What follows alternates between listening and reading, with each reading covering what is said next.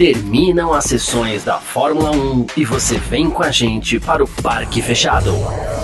Análises de treinos, classificação e corrida. Parque Fechado F1 Mania.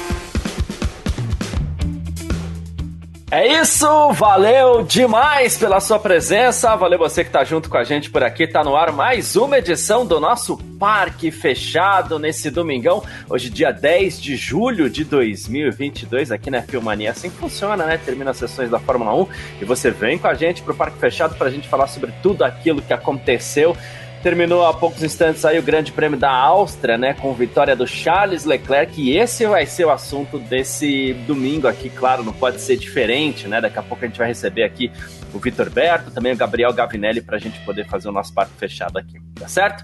Bom, ah, aproveitando, claro, para agradecer você que está acompanhando a gente aqui pelo Facebook da Filmania, você que está assistindo a gente aqui também pelo YouTube da Filmania.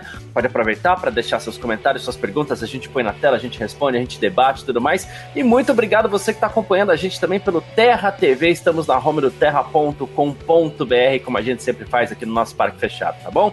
Então vamos que vamos, muito obrigado pela sua presença. Vamos começar passando, como a gente sempre faz também, o resultado do Grande Prêmio da Áustria de Fórmula 1, que terminou com vitória do monegasco Charles Leclerc da Ferrari, né? Ele que passou o Verstappen três vezes hoje na corrida. O Verstappen vai sonhar com a Ferrari passando assim, vai sonhar com isso hoje quando ele fechar o olho, viu?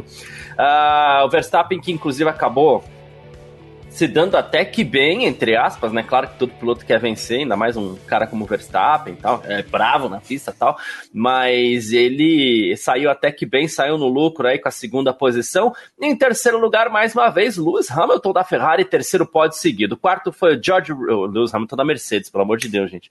George Russell da Mercedes também foi o quarto colocado. Esteban Ocon da Alpine salvou um bom quinto lugar.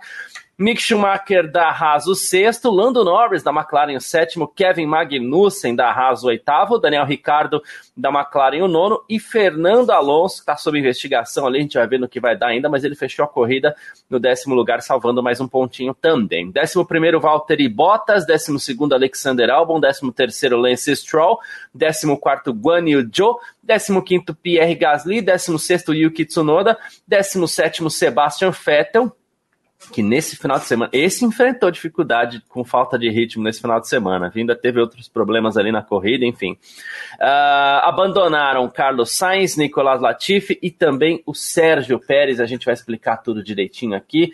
Deixa eu aproveitar para dar um abraço rapidinho aqui no pessoal que está no chat, Liminha, o Alex, o Ângelo também, Federico Matos, Bruno César, Alex Nelito, Raniel, quem mais aqui? O Clóvis De Vivo junto com a gente também. O William Castro, Rafael Duarte, Thiago Froy está na área, o Eric Ravani, Jonathan Guimarães está aqui, mandando o Vamos Ferrari, Diego Ruivo, muito bem, Arthur Campelo e também o Eduardo Reis. Vai ter bastante coisa para falar, então a gente já pede, já começar nosso papo. Vou chamar o Vitor aqui para a gente é, começar a falar desse GP da Áustria. Então a gente já pede para vocês com o tempo aí mandando de novo. Quem já mandou, manda de novo, não tem problema. Pergunta, comentário que a gente vai jogando na tela e a gente vai usando, claro, como a gente sempre faz aí, as suas mensagens como apoio para que a gente vá batendo um papo por aqui, tá bom? Então vamos lá.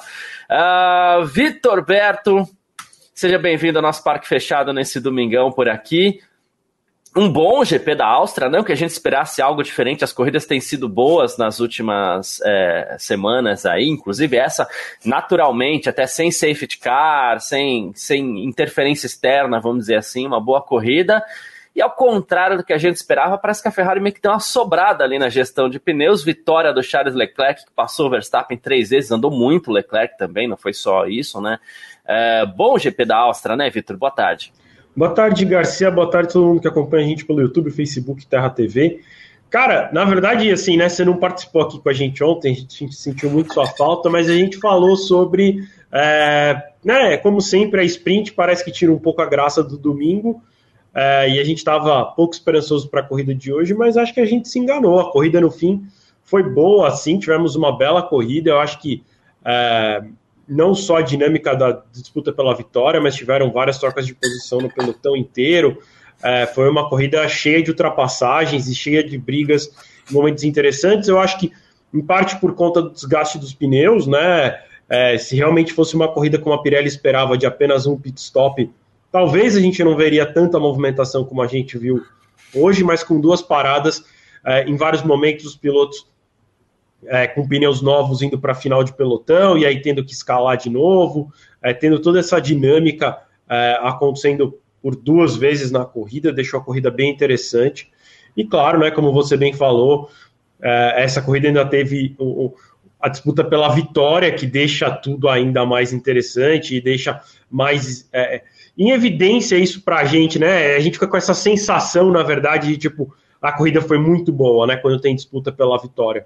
Então, acho que hoje teve disputa em todas as posições, a gente, inclusive, teve o Alonso passando na última volta o Bottas para ganhar um pontinho, como você falou, está sob investigação, mas teve toda essa dinâmica rolando aí hoje.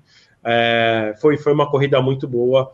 É, ah, eu, eu até terminei ontem a live falando, eu fui o primeiro a falar que a corrida seria ruim, mas eu terminei a live de ontem fal falando e lembrando né, que GP da Áustria normalmente é bom, então a Áustria mais uma vez entregou uma boa corrida.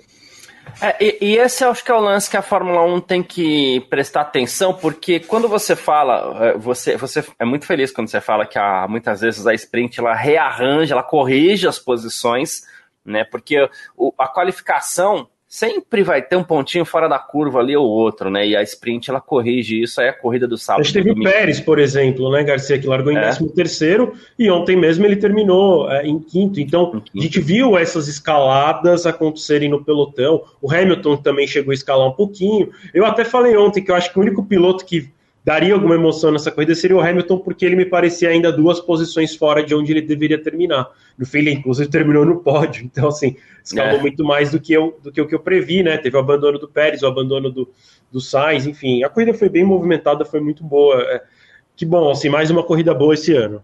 É isso. E quando a gente fala da Fórmula 1 prestar atenção, é escolher bem os circuitos.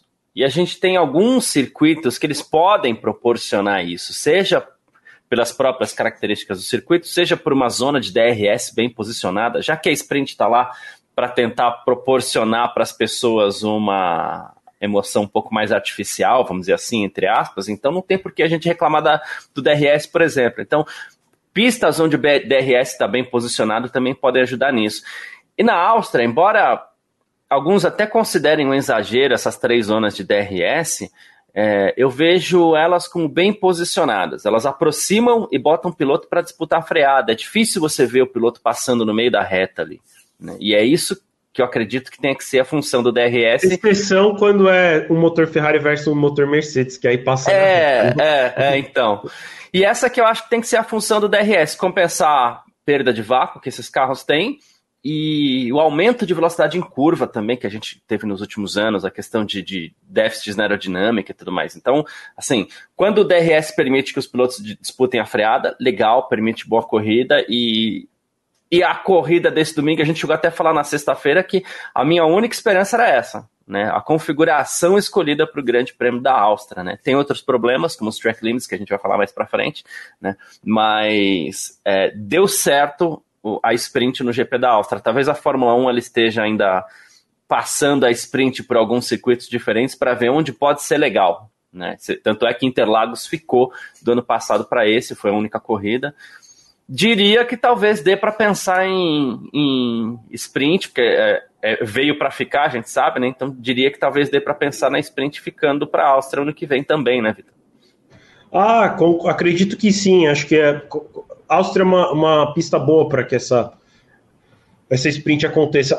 O fato é, você tem razão, ela veio para ficar e na verdade eu diria mais, né? Ela veio não só para ficar, como assim, né? Fomos, tivemos três corridas no ano passado, três corridas nesse ano, mas na verdade esse ano era para ser seis corridas com sprint. Né? E as equipes acabaram barrando por uma questão de orçamento, principalmente, porque tem um gasto extra você fazer uma corrida é, tem toda uma preparação, você gasta mais pneu, você, é, você acaba se colocando em risco de acidentes e quebras, porque você também anda com o motor em um regime acima do que você andaria num treino livre, você, enfim, acaba testando menos também, que não, não impacta no orçamento, mas é prejudicial também para as equipes, então elas acabaram barrando essas seis edições, mas eu acredito que em algum momento elas vão acontecer. Acho que a Fórmula 1 tem isso na cabeça e em algum momento vai acontecer. Então, é, isso, isso acontecendo, né? A gente tendo é, seis é, edições de sprint, realmente a, a, a, a Fórmula 1 vai precisar selecionar bem essas etapas, né? E eu acho que a Áustria, sim, é um bom circuito, o Brasil também. Eu acho que vai dar muito certo com pistas em que a gente tem uma quantidade boa de, ultrapassar, de, de ultrapassagens, são pistas mais é, que tem longas retas com freadas fortes, né? Como é a Áustria. É, então, acho que para essas pistas vai funcionar. Eu tenho um pouco de dúvida se a Fórmula 1 vai achar seis pistas que funcionem bem. Né? Mas acho que três eles encontram ainda. Eu acho que eles ainda não encontraram essa terceira. É, eu, eu, sei lá, talvez Monza seria uma boa, uma boa pista. Tenho, mas ao mesmo tempo tenho uma certa dúvida por falta de uma é, freada forte. Até e, aparentemente, por eles terem trocado, aparentemente não, não vingou, né? É. Mas é difícil realmente, assim, eu acho que, como eu falei, Brasil funciona bem, Áustria funciona bem, porque são pistas que, é, historicamente, né, a corrida tem muita ultrapassagem, mas é difícil de pensar em outros circuitos que, que, vão, que vão encaixar bem. Mas é isso, veio para ficar e talvez para aumentar. É, então, e quando eu falo veio para ficar, não é nem provocando ninguém, porque eu, por exemplo, sou uma pessoa que não gosta da corrida sprint, então seria uma provocação para mim mesmo, porque assim, tem que aceitar, não tem jeito. E aí, e aí é, é, estou aceitando também, tentando encontrar na cabeça aqui uma melhor configuração para sprint, talvez Suzuka, talvez Spa, não sei, é, alguma coisa é, nessa linha, assim. Mas enfim. Vamos falar da corrida mesmo, né? Essa corrida do domingo aqui, porque ficou um pouco fora daquilo que a gente esperava. A gente veio, a gente acompanhou a Fórmula 1 indo para a Áustria com a certeza de que seria um final de semana de domínio da, da Red Bull, e a gente veio falando nas últimas semanas que é o carro mais equilibrado, é, e no fim das contas a equipe encontrou todo esse problema para gerenciar os pneus aí com o Verstappen, o carro gastou demais, e o Leclerc dá pra gente falar isso, porque o cara que faz três passagens no mesmo piloto pela liderança num, num domingo, dá pra gente falar que hoje o Leclerc passeou e sambou aí em cima do Verstappen, né? Verdade, assim, um, eu não, eu não, vou dizer domínio porque não foi de ponta a ponta, né? Mas assim, de certa maneira, um domínio de tipo uma certeza que a gente parecia ter, né? Toda vez que o, depois da primeira ultrapassagem, né, eu, eu até brinquei no grupo da redação que eu duvidava um pouco dessa ultrapassagem, porque eu achei que o Leclerc não atacaria, né? O Leclerc tem tido um ano muito é, cuidadoso e não e, e, ser cuidadoso com o Verstappen, eu acho que não tira o piloto da disputa pelo título, na verdade, né? não coloca, né? Tira. Né? Você fala assim, você não vai tentar passar o Verstappen, você não vai brigar pelo campeonato, porque é, você precisa atacar. Né? Ele é o tipo de piloto que você precisa atacar para ele também sentir um certo medo, uma certa dúvida né, do que vai acontecer. E o Leclerc atacou, e aí depois que ele passou, toda vez que havia um novo pit stop, parecia uma grande certeza que o Leclerc vai passar de novo, porque o ritmo era muito superior. Né? E, ele, e ele fez manobras muito bem feitas. Realmente, assim, foi um, um um belíssimo resultado, uma belíssima pilotagem hoje do, do Leclerc. Acho que, para calar a minha boca, inclusive, que, que fui, fui critiquei muito ele. Ah, nossa.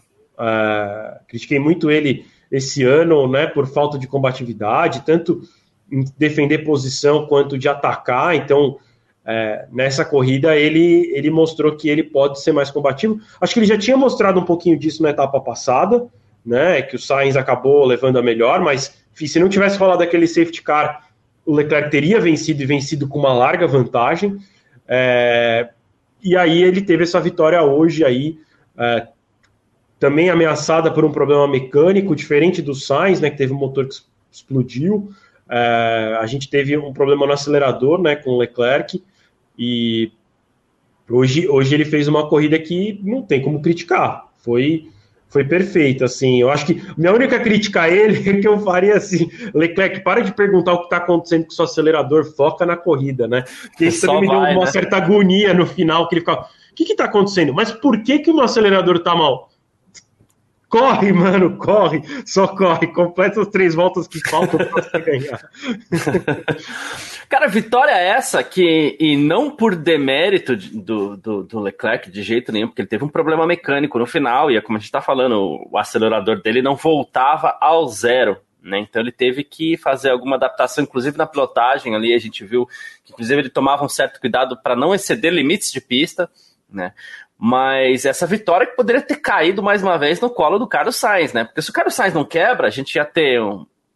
Ah, ok, sim, sim, claro que é o sim, né? Mas assim, se o Sainz não quebra, ele ia estar tá lá com, com, com carro inteiro, em ritmo forte, o Leclerc mais tendo forte problemas. Que o Verstappen, né? Mais forte que o Verstappen. É... E assim, com uma Ferrari que inclusive liberou os dois para brigarem né? Que, que a gente não pode esquecer dessa parte. Então, acredito que o Sainz partiria para cima e teria conseguido essa posição e ia cair mais uma vitória no colo do Carlos Sainz, né? É, que, que poderia, inclusive, ameaçar já o Leclerc na posição do Mundial, só que agora ficou completamente para trás, porque zerar num campeonato desse é duro, né? Sim, sim. Agora a diferença entre os dois subiu para é, 37 pontos, né? Entre o, o Leclerc e o Sainz. Então, realmente dificultou muito para o Sainz esse abandono. É, eu não, não, sei, assim, a postura da Ferrari disse que é, não daria ordem de equipes até o GP da Bélgica, provavelmente para ver quem fica na frente naquele momento, e aí a partir disso o outro piloto passa a trabalhar para quem está liderando ali nessa disputa interna. É, ao mesmo tempo que eu acho que pode ser que as ordens de equipe já comecem na próxima etapa, por conta dessa, dessa diferença ter crescido muito, é, é também de certo modo injusto, né? Já que, já que a Ferrari está tendo essa postura, ela se, se, se, elas, se eles voltam atrás, me parece um pouco injusto, porque querendo ou não, o, o Sainz não teve um mau resultado dele, hoje por culpa dele, né? Foi por culpa da equipe. É. Então, também é, é, complicado você falar assim, olha, agora no GP da França vai ter que abrir para o Leclerc porque você ficou muito atrás. Porque o Sainz vai falar, eu fiquei muito atrás porque o motor de vocês quebrou, né? Eu não fiz nada de errado. O né? Thiago Barreto até tá lembrando aqui, né? Que a decisão ia ser para depois do GP da França. Mas mesmo que o Leclerc quebre Mas... o Sainz ganhe, o Sainz está atrás do então, campeonato ainda. Ele na, eles na etapa passada tinham falado do GP da França. Aí hoje de manhã eles falaram do GP da Bélgica. Então, é, vamos ver, vamos ver como é que anda. Eu acho que, é, óbvio, né? O principal, a principal questão esse ano é a disputa pelo campeonato. Né, a vantagem do, do, do, do Verstappen ainda é muito grande, são 38 pontos, mas depois do desempenho de hoje vai saber, ou pode ter sido alguma coisa só muito pontual de Red Bull e Ferrari, mas assim, a disputa ainda está em aberto, óbvio, metade do campeonato só, né? Ainda tem muitos pontos em disputa. É, mas né, a gente tem 275 pontos em disputa, ou seja, o Nico Huckenberg poderia ser campeão ainda esse ano, né? Quase, quase ainda assim. É, mas mas eu acho que uma outra coisa, se a gente tivesse que olhar para uma segunda coisa, né? Fora a disputa do campeonato, qual é a grande questão esse ano? É a disputa interna na Ferrari até agora, né? Porque óbvio que eu acho que a partir do momento que a Ferrari tomar uma decisão, isso vai deixar de ser um assunto. Talvez seja um assunto para o, o Sainz ficar falando que queria brigar e, não, e a briga não acontecer, porque eu acredito que ele vai respeitar as ordens da Ferrari, mas né? É engraçado ver que no começo da temporada a gente descartava o Sainz por conta de maus resultados seguidos, e agora eu tô falando que me parece que a grande. É, a grande estrela, assim, o, o, que a gente mais vai olhar esse ano, a parte da disputa pelo campeonato, é essa disputa interna que se criou dentro da Ferrari, porque, né, me parece que ela, até de certo modo, ela é muito mais equilibrada do que a disputa Verstappen e Pérez. Sim. Então, é. então tá dando uma graça aí pra gente até porque, por conta de falta de confiabilidade na Ferrari, se a gente também for ver, quebra o, o, o Leclerc na próxima e o Sainz vence, já encosta de novo. Então, é, e a gente, sim, eu acredito que a Ferrari vai quebrar mais algumas vezes daqui até o final do ano. Me parece um carro muito pouco confiável. Assim também como eu acho que a Red Bull vai quebrar mais vezes este ano, só que a Ferrari tem quebrado mais. Então, eu acho que isso é, a gente tem que ficar de olho e isso tem, tem dado muita pauta para a gente falar sobre. Né? É, e aí a gente começa a apontar para os dois lados e a gente começa a trazer várias possibilidades aqui nessa questão da confiabilidade que realmente está chamando bastante atenção. Só a Mercedes não, não, não quebra, né? Mas, enfim. O que, o que pode colocá-los eventualmente numa disputa pelo campeonato, a depender da evolução do carro, né? Que a gente já viu que evoluiu muito. É, tem uma certa consistência aí do, do Hamilton, né? Terceiro pódio seguido dele. Sim. É, e não quebra, as outras quebram. E aí? Né? E vamos lembrar que a gente está chegando numa fase do campeonato que quebrar tem preju prejuízo dobrado. Você zera na etapa que você quebrou e você vai muito provavelmente pontuar pouco na seguinte, porque você vai largar em último. Né? É, o, o tá Leclerc está nesse risco. É, o Leclerc já está nesse risco. É, o Verstappen não está muito longe desse risco também. Então, e aí a gente tem uma Mercedes que não quebra, e se quebrar também não, enfim, você é punido, você acaba sendo punido na, né, por você vai zerar na etapa que você quebra, mas você pode trocar para a próxima, então você, seu prejuízo é menor do que para do que para as equipes que estão quebrando mais. Então isso ainda pode também mexer no campeonato. A gente tem que ficar de olho nisso também. É, e a gente fala de uh, é, 23 corridas, né? Mas 23 não, caiu para 22. Não, se você pegar a quilometragem das três sprints, dá, pra, dá mais uma corrida, dá praticamente não, dá mais uma corrida. Então são 23 corridas ao longo do ano, né? Uh, lembrando que ainda tem mais uma sprint ainda que vai acontecer agora aqui em São Paulo.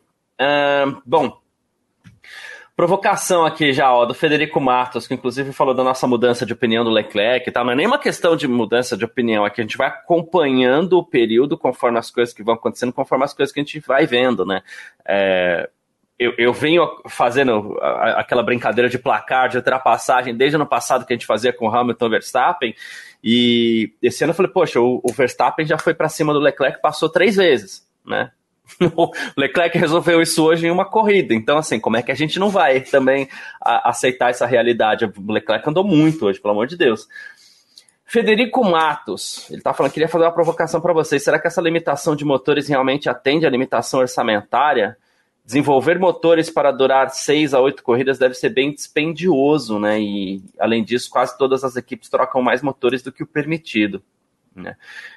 Uh, essa foi quase que uma primeira tentativa da Fórmula 1 de ver se limitava um pouco os custos para as equipes, porque desenvolver é caro, né? mas quem desenvolve, as montadoras, que é teoricamente quem tem mais dinheiro, a Ferrari desenvolve esse motor, a Renault desenvolve esse motor, a Mercedes desenvolve esse motor, aí as equipes clientes elas compram esses motores e você tem motor para durar tem três motores para usar durante a temporada, teoricamente as equipes menores gastariam menos porque elas usariam menos motores, né?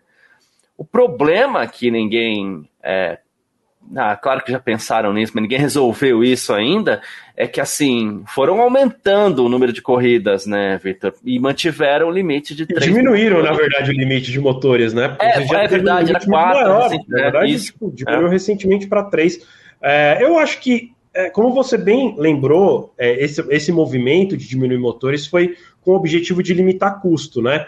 Bom, aí você vai ter que você vai ter menos motores, porque sei lá, um motor desse deve custar milhões de dólares, uma unidade de potência completa, né? Estou falando de desenvolvimento, estou falando assim, é, deve, né? Quando, quando a, a Williams vai lá comprar motor da Mercedes, deve custar lá, né? Tipo assim, 20 milhões de dólares por seis motores, né? Porque são três para um carro e três para o outro.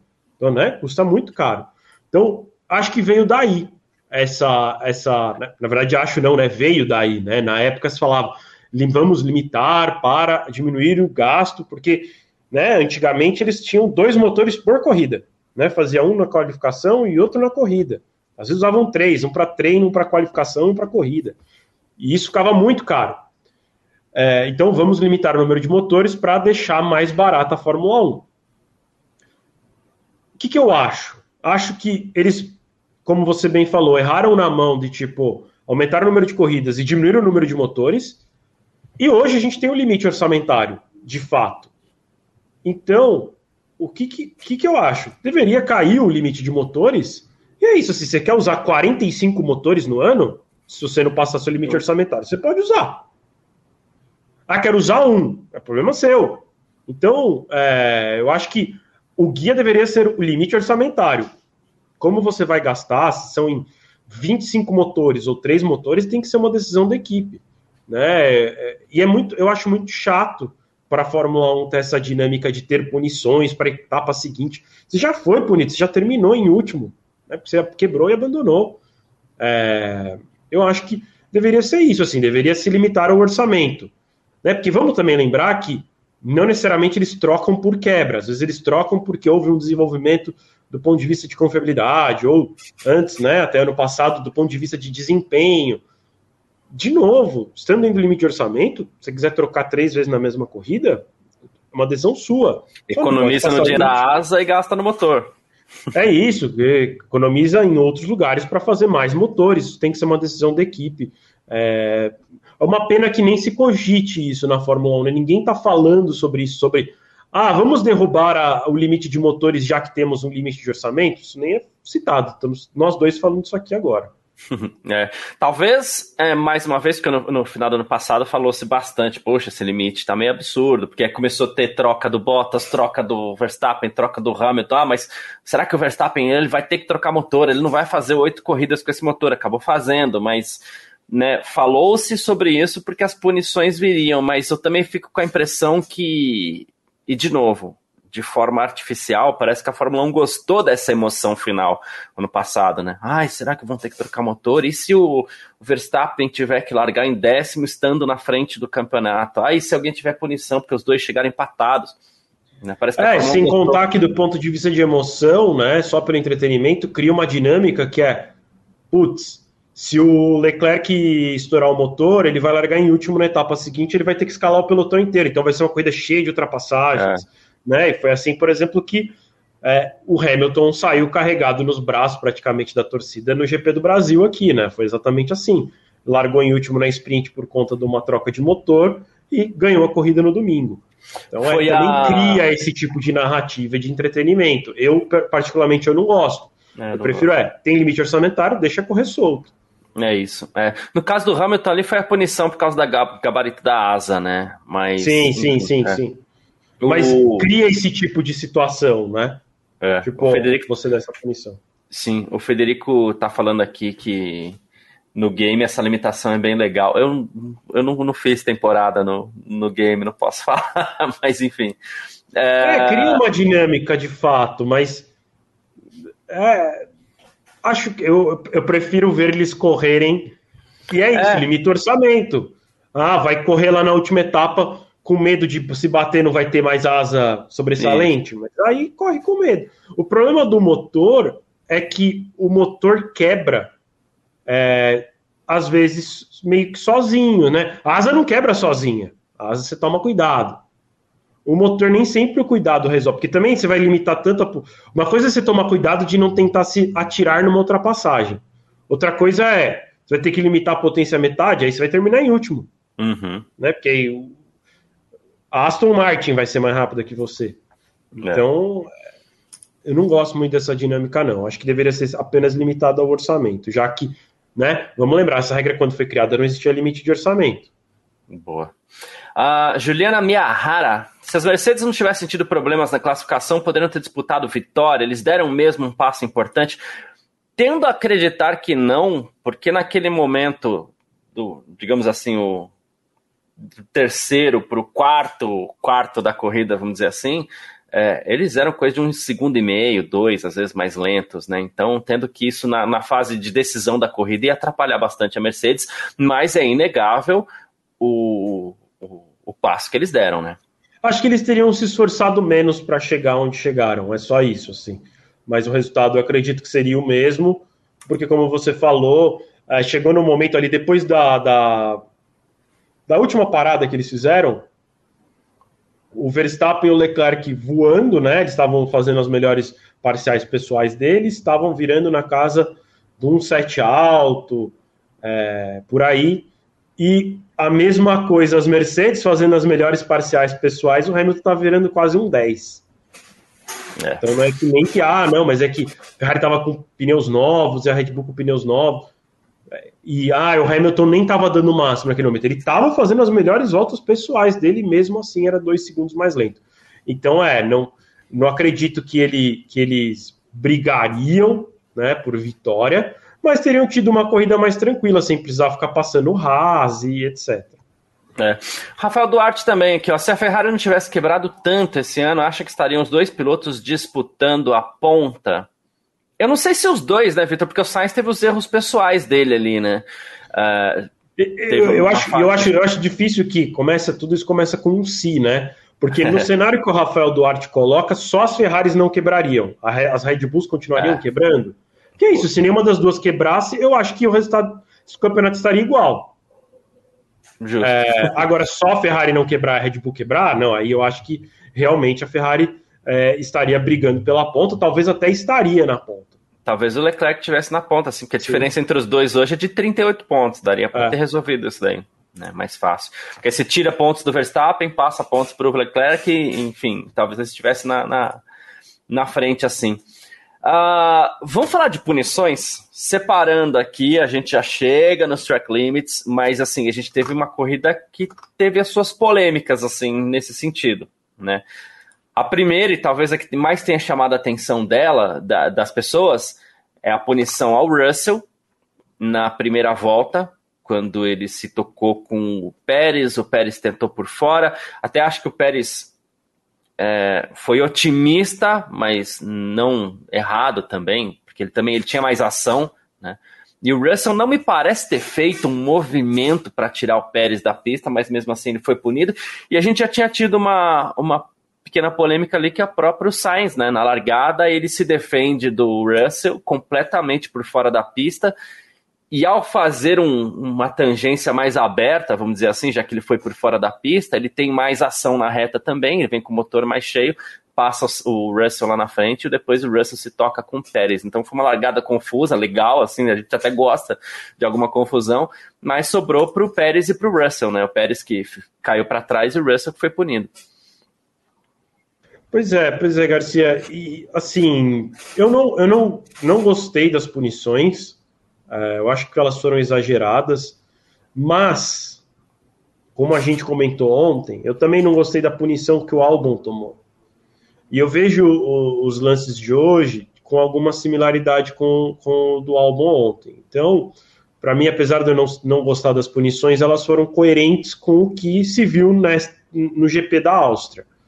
Né? Eu acho que exageraram demais, eu acho que os dois pilotos se colocaram no risco, então o toque veio de um incidente de corrida, mas se ontem puniram o álbum por também uma tentativa do Norris e por fora passar ali na curva 3 e o Norris acabar saindo da pista porque o álbum espalhou, me parece que hoje foi semelhante é, e, e, e aí mantiveram a coerência. De novo, não gosto dessas punições, eu prefiro que os pilotos possam correr, que como eu falei ontem, quando, quando surge esse tipo de punição com muita frequência, diminuem as ultrapassagens na Fórmula 1, porque os pilotos vão se arriscar menos. Porque, como eu sempre falo, quando você se coloca né, para ultrapassar, você corre o risco de bater. Né? E quando você se coloca para uma ultrapassagem, você não tem certeza se você vai ultrapassar. Então, pode ser que você tente passar, não passe e ainda bata. Então, você coloca num risco ali que fala assim: vou tentar passar, pode ser que eu não consiga e pode ser que eu bata. Então parece que na balança é melhor não passar, continuo aqui atrás, marco os meus pontos, tá tudo certo. E aí quando eles colocam mais uma questão que é assim, puta, eu vou tentar passar, pode ser que eu não passe, pode ser que eu bate, pode ser que eu seja punido. Ah, não vou tentar passar de jeito nenhum. Que era o que a gente via acontecer na Fórmula 1 há alguns anos. Então, eu não gosto muito dessa postura, não. A gente estava vendo eles, os comissários deixarem correr mais esse ano, né? Mas o GP da Áustria parece que me voltou aí para uns dois anos para trás. Mas a, a, impressão também é que a Fórmula 1 está reservando punições para quando há toque. Né?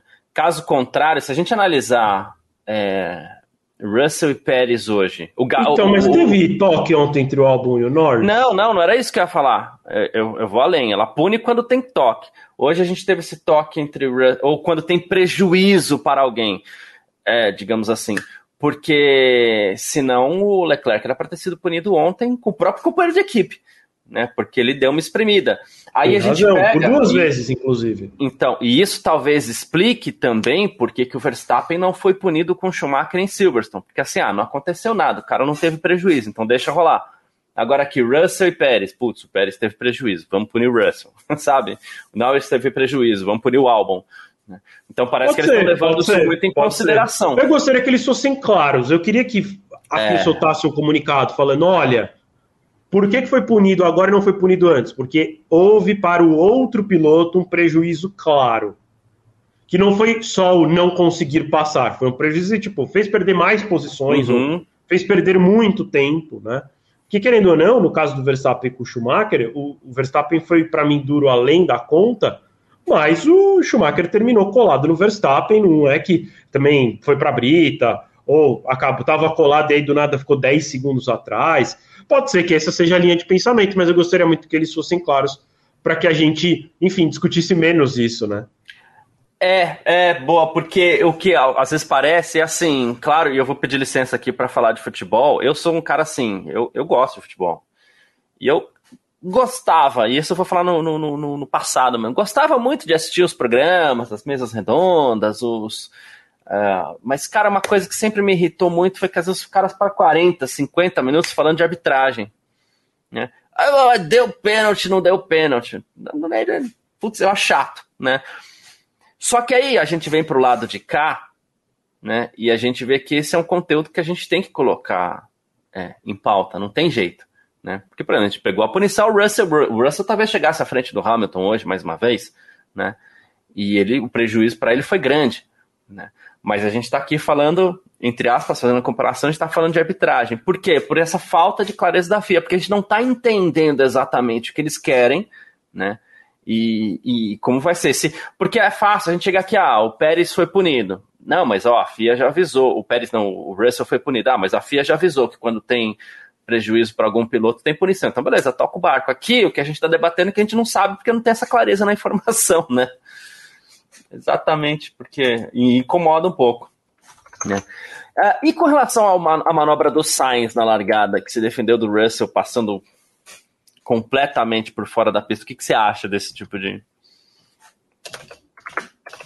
Cara, então eu, eu, eu vou ser bem sincero porque eu não vi direito. Eu vi muito de relance e eu não. não vou ser extremamente sincero, não sei nem se passou replay do lance. É, eu estava fazendo tempo real e é, é meio corrido demais para conseguir prestar atenção em, em, absolutamente tudo, né? Porque eu também fico de olho nas cronometragens é, em painel de comissário e tudo mais. E hoje, inclusive, esse de, de, direção de prova, hoje, nossa senhora, era cada volta tinha um, pelo menos quatro avisos de track limit. Então, é, foi difícil acompanhar toda a dinâmica. Então, eu, eu vou ter uma certa dificuldade de, de, de opinar. Mas aí eu até te perguntando, Garcia, ele chegou a passar alguém por fora da pista? Não, ele não passa ele se defende da manobra do Russell, que tem total vantagem. Ele evita o toque, continua por fora e se defende do ele Russell. Ele evita né? o toque, continua por fora. Como ir por fora da pista é, fez com que ele, a curva dele fosse mais aberta, ele carrega mais velocidade para a reta. E aí lá na frente ele já se colocou em, em posição de não ser mais ultrapassado pelo Russell, que tinha total vantagem na primeira manobra. Cara, eu acho que, assim, vou dar minha opinião sobre algo que você está me contando e que foi mais ou menos isso que eu vi, tá? Também. Obrigado pela confiança. É. Eu acho que numa situação de largada isso vale. Porque é tá. difícil, não tem espaço. Também se ele tira o pé, alguém atrás acerta ele, é, é meio complexo. Eu acho que se fosse numa outra volta qualquer, eu acho que isso não deveria ser admitido. E, de novo, para mim a solução é coloca uma caixa de brita, porque aí ele uma realmente. Faixinha que seja, né? É, é, eu acho que não dá para ser. Acho que no GP da Inglaterra, lá em Silverstone, deixou claro para a gente que não pode ser só Brita, uhum. né? Porque a Brita não, não parou o Guan Yu Zhou, inclusive deu uma catapultada no carro dele no final. Mas também não dá para ser só asfalto, porque senão você coloca esse tipo de situação. Isso. Que sair da pista não te prejudica em nada. E a gente nem entrou no track limits, mas também é a mesma situação, né? É, Por que, é. tem tanta track, os pilotos saem tanto da pista? Porque é melhor sair da pista do que fazer por dentro. Então, é, cara, acho que numa situação de largada, pelo que está me contando, eu acho isso aceitável. É, em qualquer outra volta, acho que não. Aí acho que de fato ele deveria ser punido, que para mim é aquela situação que saiu da pista e ganhou vantagem, né? Que é como diz a, o artigo lá da, do regulamento. É isso, e o Darciso Probst está até me perguntando: ah, vocês viram a largada de Silverstone? É exatamente isso que a gente está conversando, porque assim, nem 8, nem 80. Né? Se for só brita, a gente está no risco. Né? O Joe é a prova disso. Né? E só asfalto prejudica para mim a qualidade da corrida, porque ali, cara, você vai forçar, você ficou sem espaço, você foi ultrapassado. Né? E eu, eu sou muitas, pô, é uma Mercedes passando uma Ferrari. Você vai ter umas voltas legais ali com o Sainz tentando recuperar aquela posição, né? Mas ali não, não houve isso, porque ele achou melhor ir por fora, onde é pista lisa, porque não tinha nada ali que tirasse o desempenho dele, tirasse a velocidade do carro dele, ele foi por fora, acabou se beneficiando disso, é um tipo de coisa que, né, enfim. Uh, Gabriel Gavinelli. Foi no susto aí, né? Opa, Mas... eu tava lendo aqui uns documentos aqui da FIA aqui, tava Boa. tentando ver. Boa tarde, meu irmão. Bem-vindo aqui ao nosso parque fechado desse domingão. Aí a gente tá falando sobre punições e não punições, que eu sei que é um assunto que. E se você tá lendo o documento da FIA, inclusive, você tá indo um pouco nessa linha aí. Seja bem-vindo. A gente tava nessa linha sobre a punição do Russell e nenhum comentário sobre a manobra do Sainz para mim na largada, que de verdade, não achei legal, assim. Boa tarde, mano. É, boa tarde, mano. Boa tarde, Vitão. Boa tarde, boa tarde todo mundo do chat. Valeu, como sempre, pela presença. É, cara, esse, esse lance de, das regras da Fórmula 1 tem incomodado muito, né? Hoje foi uma corrida, assim, que, que realmente quase foi apagada, aí porque foi uma excelente corrida, mas quase foi apagada por esses, né, essas punições. E, e de repente, o que causa mais estranheza para mim, né? A gente vinha falando sobre a FIA tá um pouco mais suave, e aí as críticas em Silverstone foram pesadas. A gente teve uma discussão envolvendo Sebastian Vettel, que deixou lá os comissários falando e tudo mais. A gente não sabe o, o, exatamente que tema que estava sendo discutido, mas assim, fica claro que as coisas não estão legais. E aí, depois dessa pressão, a gente vai para um GP da Áustria.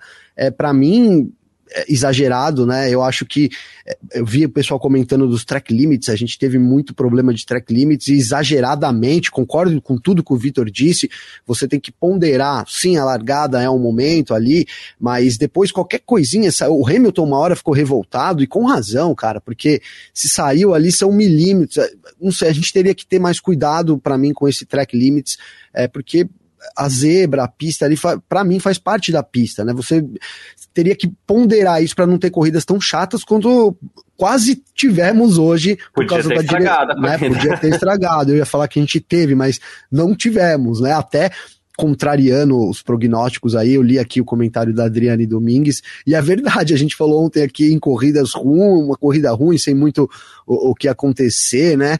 É, mas é isso, falando um pouco das regras e falando um pouco dessa corrida, acho que a grande questão que fica para depois também, Garcia, é, é por que, que a gente teve a inversão entre ritmo de corrida, Ferrari com melhor ritmo e Red Bull mais rápida na qualificação, e por que também, que raios que aconteceu, que o desgaste de pneu foi, é, é, assim, exageradamente grande. Né, não era, uma, era um grande trunfo das equipes, principalmente da Red Bull, né?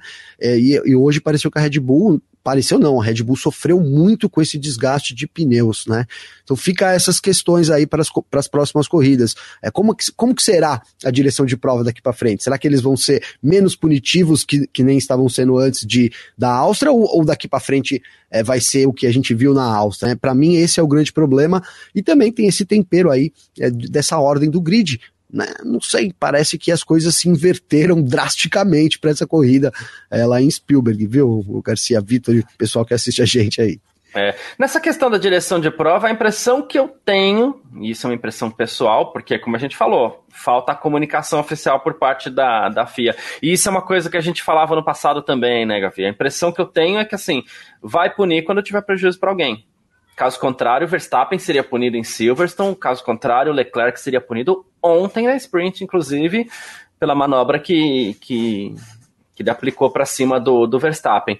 Não teve uh, prejuízo para ninguém? Let them race. Entra na, na, na é conta isso, aí. É isso. E eu acho que a Fórmula... Olha... É, é não, eu acho que a Fórmula 1 ela, ela aposta muito na segurança do carro. Né? Porque se pegar Sim. a 30 anos atrás, vou chutar bem para trás, né? Tem que tomar cuidado. porque alguém pode se machucar. Hoje em dia vai ser difícil alguém se machucar nesse carro. Né? Então acho que a Fórmula 1 também deixa eles é, andarem um pouco mais no perigo, vamos dizer assim, porque pois é, qual, o acidente do Guanyu Joe é prova disso, né? Não aconteceu nada. sim, é ele ficou encaixotado lá numa vala praticamente, não aconteceu nada com ele.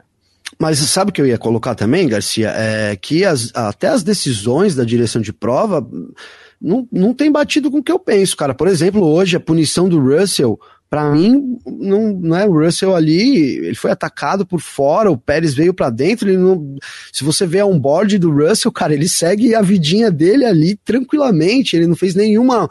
E aí, pra mim parece que mais que o Pérez que fecha a trajetória do que o foi. Russell que espalha, né? Foi Nem isso. errado, mas é mais, é o Pérez que que procura e assim, toque, né? não, é, não tô dizendo que era para punir o Pérez. O Pérez Isso. já levou a punição dele lá, mas não acho que caberia a punição pro, pro George Russell. Então, parece que eles, ah, agora vamos punir. Então aí saiu punindo a torta e a direita ali, né? Até o Grum trouxe uma comparação que aconteceu na corrida, que foi o que aconteceu entre é, Hamilton e Albon no ano passado, retrasado, mas são situações para mim diferentes. A gente viu no final, por exemplo, o Gasly e o Vettel ali sim o Gasly espreme o Vettel para fora da pista, né? O Vettel ataca por fora, tá completando a manobra, o Gasly teria que diminuir a velocidade e permitir dar, ceder o espaço para o Vettel ali. Mas não é o caso realmente do Russell, né? Ele é, ele é invadido aí, o espaço dele é invadido. Se você olhar no onboard, cara, e, e é isso que me deixa meio abismado até, né? A gente aqui já consegue ver esse tipo de coisa, né? Lá não sei, talvez seja muita correria. Ah, ó, é, e, e, aí o que você falou vale muito, né, Garcia? Lá, rodou, o cara foi na brita, pune. É. Pune, né? Devia ter freado. A mas enfim, que passa né? é que se o Pérez, ao fazer essa manobra, tivesse tocado o Russell e o Russell tivesse rodado, o Pérez aqui ia ser punido pela mesma manobra. Perfeito, Nada resumiu. resumiu exatamente esse sentimento é isso, né? Não importa quem esteja errado. É, Para quem for o mais prejudicado, a gente pune o outro, é isso. Enfim. é isso. Uh, Vitor, e aí sim, né? A gente tinha ficado de separar esses dois assuntos aí. E os track limits, cara? É, hoje foi um festival de, de, de, piloto excedendo o limite de pista. De novo, e eu, eu vou deixar esse carimbo aqui. Para mim, ok, tá tudo bem. Mas é uma regra que a Fórmula 1 colocou uh, em vigência. Né? Os sensores estão lá. Né? Os pilotos aceitaram, porque às vezes também não tem muita voz para aceitar ou não, mas os pilotos estão correndo sobre essas regras, né? Então, só que assim, era muita gente passando o tempo inteiro, começou a, é, adver, advertência para lá e para cá, é, tivemos punições também por track limits, e a gente viu no final ali, a gente tinha um, um Leclerc no risco, Sainz no risco, Hamilton no risco, o Verstappen não tenho certeza. Acho que ficou também no risco. Ficou no risco também. É, cara, se um desses é punido, na boa, estraga a corrida, né? É, cara, assim, para mim essa história do track limits, é, eles precisavam, acho que resolver de, de, tem várias maneiras de resolver esse problema, né? Tem uma que é bota as brita, que é o que a gente está falando agora, é, bota alguma coisa que, que atrapalhe, sei lá, tipo, Bota alguma coisa que faça o piloto perder Uma graminha tempo. sintética ali. Sei lá. É, para mim, a outra opção que eles têm é punam sempre. Porque se os pilotos forem punidos sempre, o que vai acontecer é. Ah, pra, ah, ele espalha muito na saída da curva e extrapola o track limits. Ah, ele vai ter que frear mais na entrada para sair mais devagar, para não extrapolar. Para mim, a questão de novo volta a uma questão de inconsistência. Essa é a primeira etapa do ano em que a gente vê isso acontecer. É, tem uma outra questão para mim que é, não é muito claro, e talvez até tenha na diretiva da, dessa corrida exatamente o critério, mas é, deveria ser mais claro, sabe? Porque por mais que, putz, beleza, a gente dá uma pesquisada aqui nos documentos da FIA, a gente pode achar, mas numa, numa etapa em que isso acontece tanto, e aconteceu várias vezes na Fórmula 2 hoje, né? Os pilotos, vários pilotos foram punidos. É, se é uma pista que acontece tanto, deveria aparecer na transmissão, aqueles quadrinhos que eles colocam, assim, aparecer, ó. Piloto que sair 10 vezes vai ser punido com 5 segundos. Não é, não é muito claro qual que é o critério. Porque, assim, quantas vezes eu tenho que extrapolar para ser punido? A sensação que eu tive, pelo que eu acompanhei do, da tela de, de, de direção de prova, é que a cada três vezes em que ele passava do track limits, ele tomava uma advertência, e na quarta advertência ele era punido. Então ele, na verdade, precisaria passar 12 lá, né? vezes. Né? Apareceu é, uma mensagem tu... lá, Science, first warning, né? Tipo, second Na verdade, warning. o que acontece é, aparece várias vezes o deletar, a volta do piloto foi deletada por ter passado o track limits na curva X. Depois que isso aparece várias vezes, aparece first warning. Depois que o first warning aparece várias vezes, aparece black and white flag, lá que é a bandeira preta e branca. E aí depois, se ele continua tendo volta deletada, ele toma punição. Mas eu tive a sensação, e eu posso estar enganado, que não foi muito consistente. Tinha nomes de pilotos que apareceram várias vezes e ele não foi punido, e tinha pilotos que apareciam um pouco menos vezes e foi punido. E nem tô querendo levantar uma polêmica que tipo assim, nossa, o Leclerc extrapolou várias vezes. Sei lá, se o Tsunoda passou várias vezes. Que no, no fim, no resultado da corrida, final, final, final, pra, quando a gente olha para campeonato, não ia fazer diferença nenhuma, tal, que eu tô falando. Mas é que cria uma certa. E tinha uma outra coisa também que eu reparei. Por vezes aparecia na TV essa informação, por vezes não aparecia na TV os, os avisos e as bandeiras pretas e brancas. Então, assim, para mim foi uma inconsistência muito grande. E até algumas vezes aparecia o, o, tempo deletado e outras vezes não aparecia. Então, assim, tem inconsistência de todos, de to, em todas as frentes, assim. Nem sempre aparece na TV, não me parece muito claro a quantidade de vezes tem que sair da pista para você ser punido. Assim, não sei. E também não sei se no fio critério é passadinho ou passadão, sabe assim? Passou muito ou passou pouco.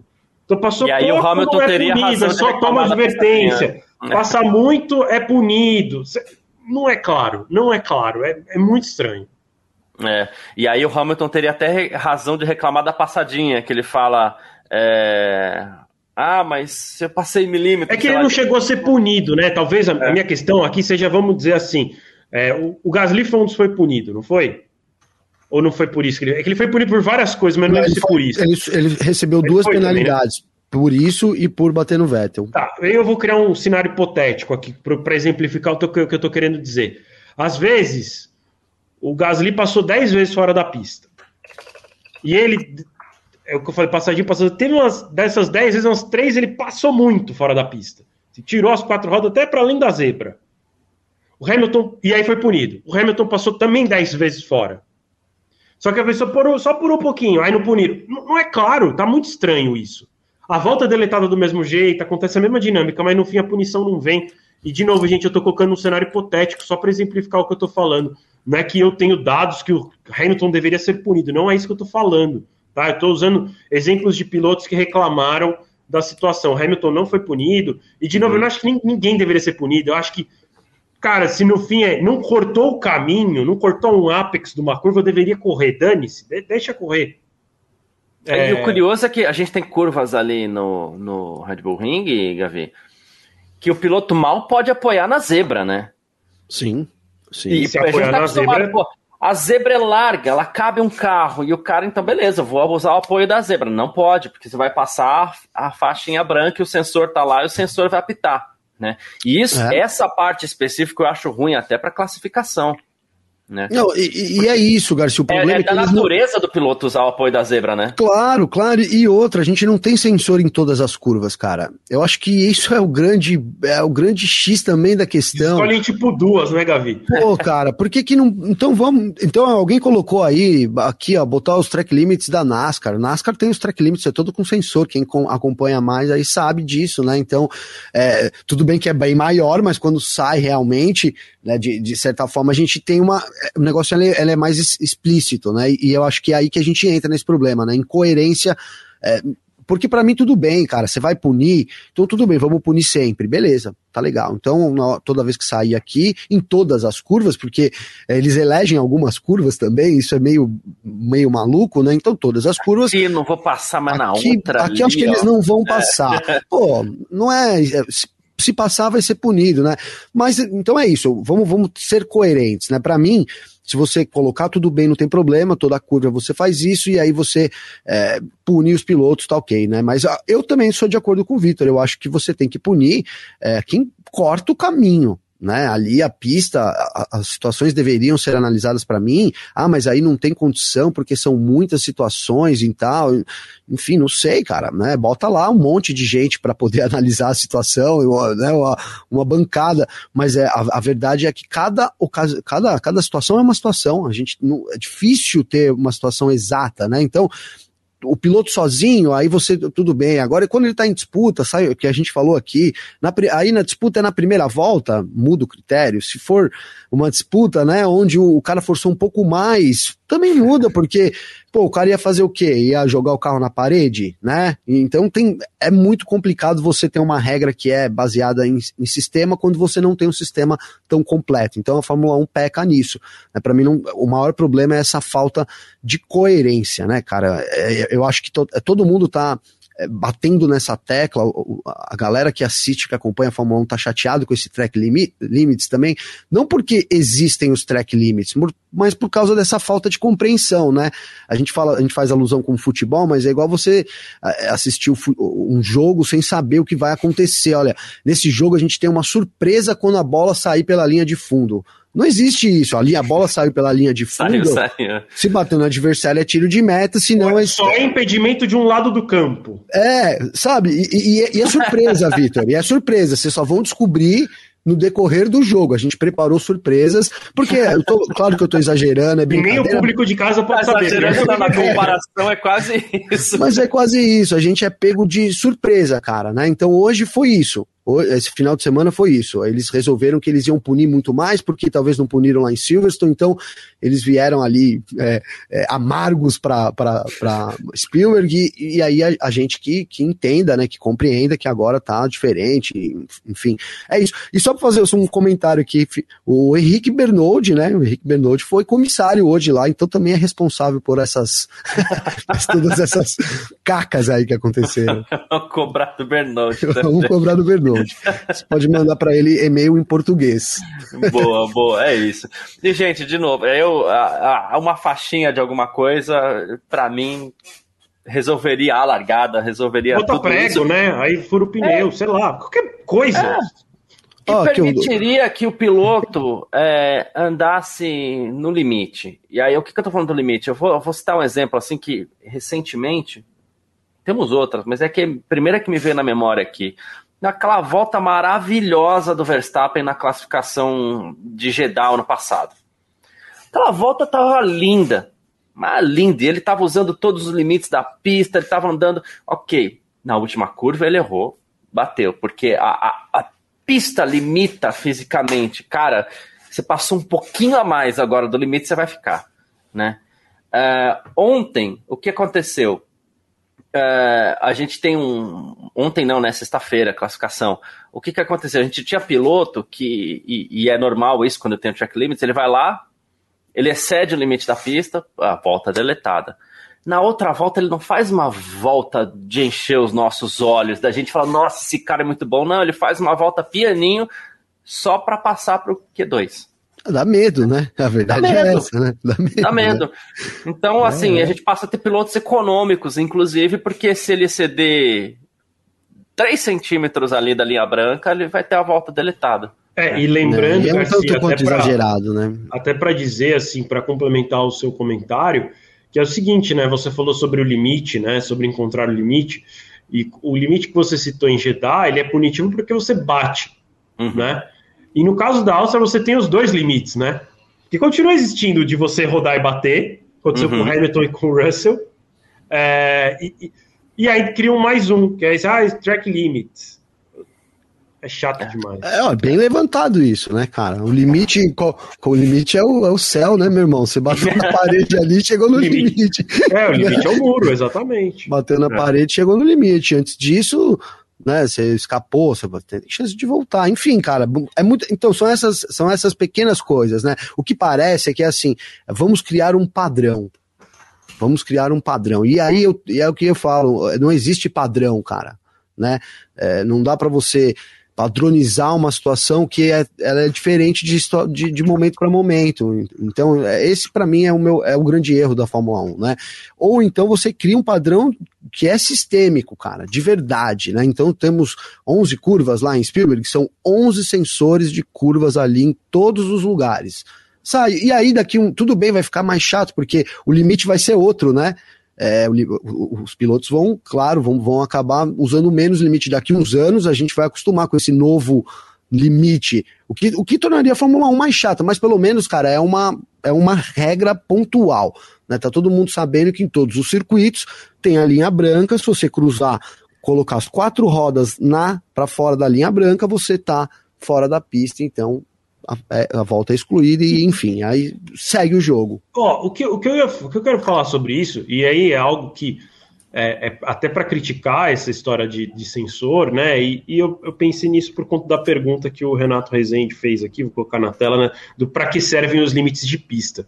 E eu não consigo dar nenhuma resposta que não seja meio é, absurda. Mas enfim, é, eu vou falar o que eu, o que eu pensei a partir disso.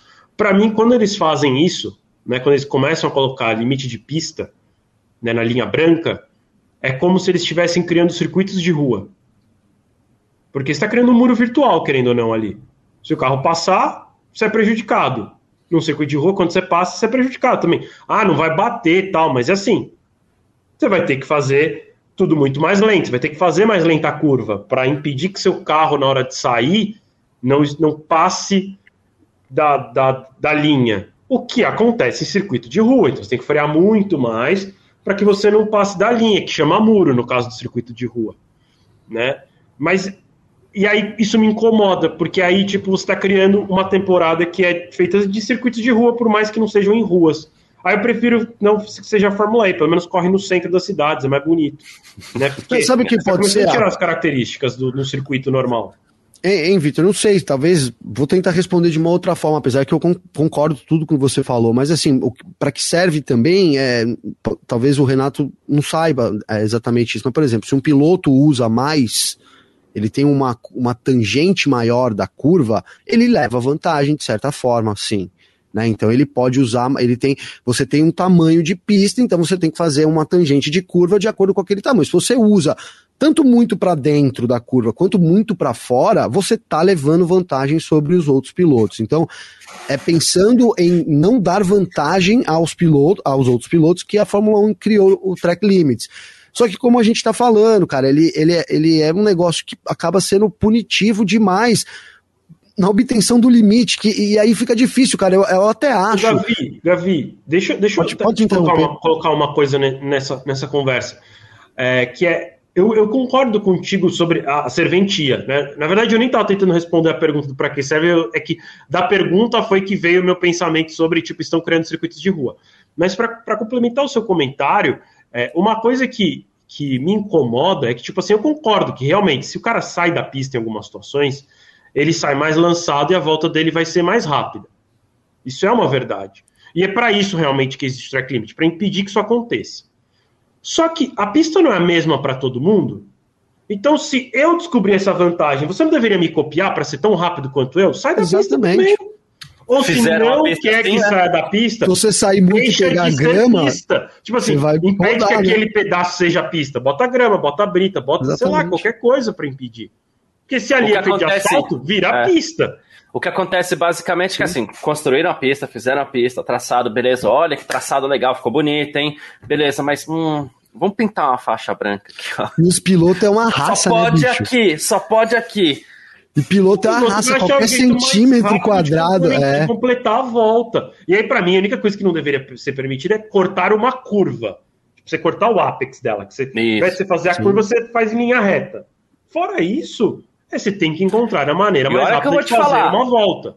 É o que eu vou te falar, se três rodas cortarem, tudo bem. Se tiver uma na pista, para mim, se tiver uma no, no Apex, para mim tá tudo certo também. Não, mas isso aí é, é, acho que ainda é, não sei, não sei, mas também tá certo. Porque é isso, cara. Se você tem o asfalto, você tem que procurar o melhor caminho. Né? A Fórmula 1, o, o esporte a motor, trata-se de procurar o melhor caminho e percorrer o mais rápido possível esse melhor percurso. É isso, na verdade, né? E, e, e ter consistência né? Porque não adianta você, você ser piloto de uma volta, né? Quem brinca de kart sabe disso. Tem os pilotos de uma volta, né? O cara faz uma volta mil, brilhante, mas aí quatro voltas ele erra e perde um segundo por volta. Né? Então é isso. É, Trata-se de, ser, de você encontrar esse melhor caminho e ser o mais rápido possível com o mais constante possível. Então, eu também concordo com isso. Se tá lá, os pilotos descobriram que pode, se sair um pouquinho, pegar na grama e o carro derrapar e bater na parede, problema do piloto que tentou ali e acabou ultrapassando. Aí, Aí ele sim, achou o limite dele. Perfeito, ele ultrapassou o limite da pista. Porque ele saiu da pista, né? Ele pisou Exato. na grama. É, e sofreu é. as consequências por isso, né? Enfim, cara. E vai eu, muito eu... no Leden Race. Isso eu acho que. Cara, você vê piloto fazendo zigue-zague na pista. Isso para mim não é Leden Race. Isso para mim é palhaçada. Agora você vê os caras tentando buscar o limite. Isso para mim é Leden Race, né? Talvez a filosofia do Leden Race aí esteja alterada, né? Quando o piloto faz uma manobra que coloca em risco, que esportivamente não é legal, ele tem que ser punido. Agora, quando ele tá tentando correr o mais rápido possível, enfim, essa é a minha opinião, né?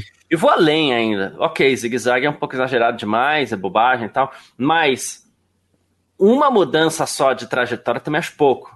Libera duas ali pro cara, pô. Né? Eu também acho pouco. Ah, mas é, é os caras não se tocarem. Tocar, tocou, cara. O problema é de não frear, na, não, fre, não poder mudar de trajetória na freada, isso também é complicado, né? Ah, é. ficou é. mais seguro, mas é, é mais chato, realmente, cara. Realmente. O carro tá mais seguro, as pistas estão mais seguras. Tem o DRS, entendeu? O DRS já, poxa, já não, não dá chance para quem tá na frente. Se tem um carro muito mais é. rápido ali, não dá chance. Então, por que não dar chance de defesa, né? Concordo é. também, cara, concordo. É isso. E aí onde poderia ser bom, né? Não, e aí onde poderia ser bom que são essas coisas, não é. E aí acaba a Fórmula 1 acaba tentando punir em outros momentos. Então assim, é uma inversão de valores, né? Para mim é uma inversão é, e, de valores. E o Renato Rezende até fala aqui ainda sobre os track limits, ele falou assim: "Ah, não precisaria ter, será que é para equilibrar equipe pequena e equipe grande?" Eu acho que até piora nessa questão, porque você tem uma equipe pequena e com motor bom, para o cara é melhor fazer o, o, o é, cortar o, os limites de pista. Porque para você, você precisa ter mais, você precisa ter melhor aerodinâmica mais acertada para fazer a curva é, quanto, Quanto menos você tiver que virar, né? Quanto menos você é. virar. Se fosse cada vez que você vira o volante, acelera o carro, ele acelera menos. O carro você acelera em linha reta, né? Então quanto menos virar o volante, melhor para quem anda menos, né? É, esse é até pior para as equipes pequenas. Mas, enfim, vamos lá. Que a gente separou, a gente falou bastante de track limits e de novo. É, a gente até pede, porque, como eu falei, eu quando assistia programas, debates de futebol, não tenho mais paciência, mas quando assistia, a coisa que eu achava mais chata é quando os caras paravam para falar de pênalti, de não sei o que e tal. Mas, enfim. Né? Espero não voltar a falar desse assunto esse ano. É, mas eu acho que a gente vai. Ah, mano, vamos pra França, Vitor. A gente vai pra França. É. Né? Se bem que lá eles são até um pouco mais comportados, mas é, eu acho que o ápice da temporada mesmo é, é, é o Red Bull Ring mesmo. Né? É, é, é, muito rápido, né? O circuito é muito rápido, as curvas são é que é, é, que é impossível né? você fazer a última curva rápida sem, sem passar do track limits. É, é, é isso. A real é essa. É, é, beirando, é uma missão difícil mesmo. Ser rápido, é o que a gente falou agora, né? Ser muito rápido e, e, e não errar ali é, é bem difícil. É. É isso. Gavi, você é um cara que eu acredito que queira falar das três ultrapassagens do Leclerc em cima do Verstappen hoje, né? Eu, eu sabia, quero, então, eu falei, já puxar esse assunto para você. Fica já vou adiantar, João, já vou adiantar aqui, cara, e vou dizer que o meu destaque do dia é o Leclerc, cara. É, hoje, é, hoje eu tá coloquei. Difícil, tá, né, tá difícil. O pessoal deu aí pro, pro Schumacher, puta. Pô, legal, né? Parabéns, cara. Mas o Leclerc hoje foi o piloto que eu acho que a gente espera. Aí, aí todo mundo vai falar, pô, mas o carro também é, mas é isso, cara. É, hoje ele se jogou para cima do Verstappen. Ele sabia que ele tinha equipamento, se jogou para cima passou, passaria 10 vezes. A gente falou sobre isso do Verstappen algumas corridas atrás, né? Olha, hoje, se o Verstappen tiver. Foi onde que foi exatamente? Mas não me lembro. Mas a gente falou exatamente isso. Se tivesse o Leclerc voltado na frente 10 vezes, o Verstappen teria passado 10 vezes. E hoje o contrário aconteceu. Se o Verstappen tivesse voltado ali, a Ferrari estava mais equilibrada. E então, assim, pô, tá tudo, todos os méritos para o Leclerc. E claramente ele estava ali mais aliviado né, no pódio, ou seja, esse, esses, esses, essas corridas, digamos que medianas do Leclerc, estavam afetando ele, sem dúvida, ele está enfrentando uma disputa ali com o Carlos Sainz, então, é, da mesma forma que para o Hamilton algumas corridas atrás foi decisivo ali, acho que foi a Espanha, foi decisivo. Acho que hoje também é um momento decisivo para o Leclerc em, em, resgatar isso daí. Talvez a Ferrari agora passe a priorizar ele como piloto também, é, é o esperado. Né? Não estou aqui nem falando de, de quem eu gosto mais ou menos, mas se a Ferrari, Ferrari quer lutar pelo título, ela precisa priorizar o Leclerc nesse momento né, da, da temporada.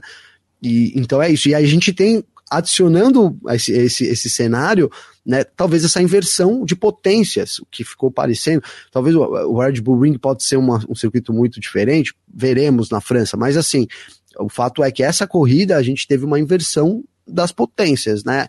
Red Bull muito rápido, um carro muito rápido, mas um ritmo da Ferrari muito melhor. Então, algo que a gente não via desde as primeira, segunda, né, corrida da temporada aí, Garcia.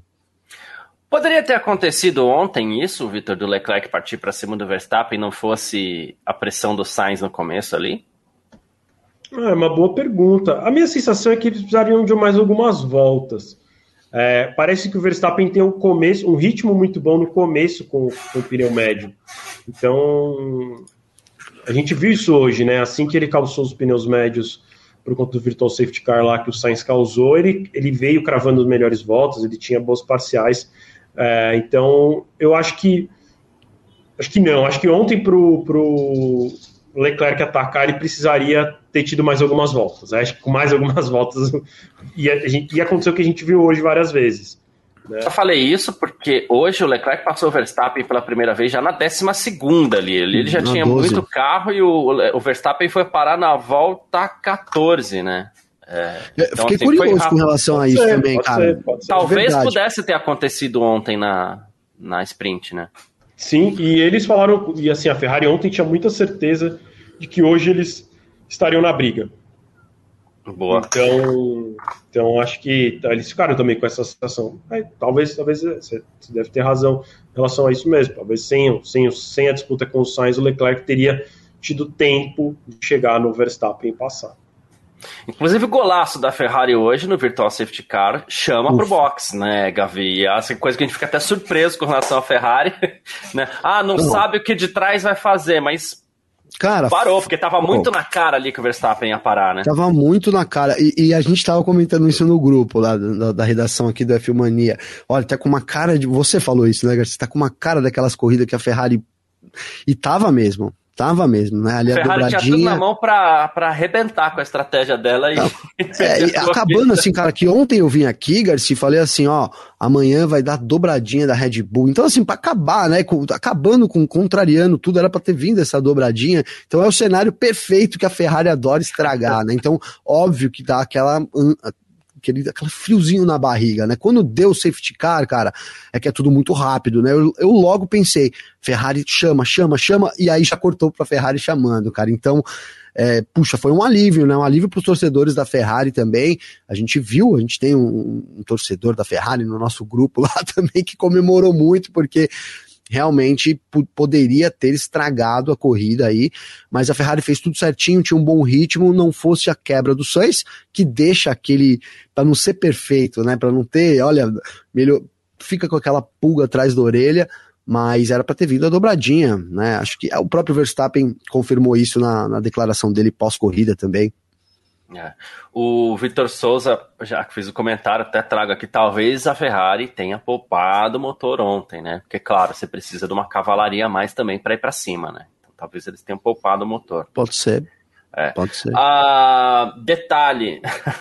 ah, o Diego Ruivo, vou atrás dessa mensagem do Diego Ruivo, que ele falou assim: ó, só para lembrar, o Gavi disse que usaria a camiseta da Red Bull hoje e o que deu você usou, não usou, Gavi? Porque, ó, vamos falar. Sexta-feira o Gavi tava de Ferrari aqui, deu Verstappen na pole. Aí na, é, ah, disse que ia dar dobradinha da Red Bull, quase deu dobradinha da Ferrari. Né? Você tava de camisa da Red Bull, né, Gabi? Eu vou, eu vou falar, primeiro um abraço pro Diego aí, valeu, viu, mano? Tamo junto. Mas, cara, eu vou dizer que, assim, não, não importa se eu coloco ou não a camiseta. Eu não coloquei, eu não coloquei, mas o fato de estar pensando em colocar já foi o suficiente para fazer com essa, essa esse, esse desastre. Eu não usei a camisa da Red Bull hoje, viu? Torcedores do Verstappen fiquem tranquilos aí. Mas, cara, é, é isso, né? Só o fato de eu falar que eu ia usar já causou todo esse, esse constrangimento. Vou acabar doando as minhas camisetas aqui, viu, Garcia? Chega. Boa. O Cósmico tá aqui falando: Nossa, cheguei a pensar que Verstappen e Leclerc queriam se encontrar no final e um tiraria o outro da corrida, a vitória cairia no colo do Hamilton. Não só ah, você. É. e o Thales Fernandes, se tivesse um safety car físico, ficaria muito mais interessante o final. Não queria falar da direção de prova de novo, mas é verdade. Para que tanto tempo de virtual safety car, né, Vitor? Ah, mas eu acho que nesse caso. Desculpa, desculpa, Vitor, desculpa. É, depois eu já jogo pra você rapidinho. Eu acho que nesse caso valeu, cara, porque foi demorado, mas foi rápido. Foi duas voltas. Foram duas voltas, cara. Mas Sabe? duas voltas de virtual mas duas, não, voltas não, mas, mas ó, o safety car, gente, entra o safety car. Aí ia ficar. Aí mais uma volta, aí uma volta pra sair, ia demorar mais. Eu acho que nesse caso, mesmo que contraria o regulamento, porque a, o, o safety car é um negócio para ser provisório ali, então assim, não é para isso que ele foi criado, isso é verdade.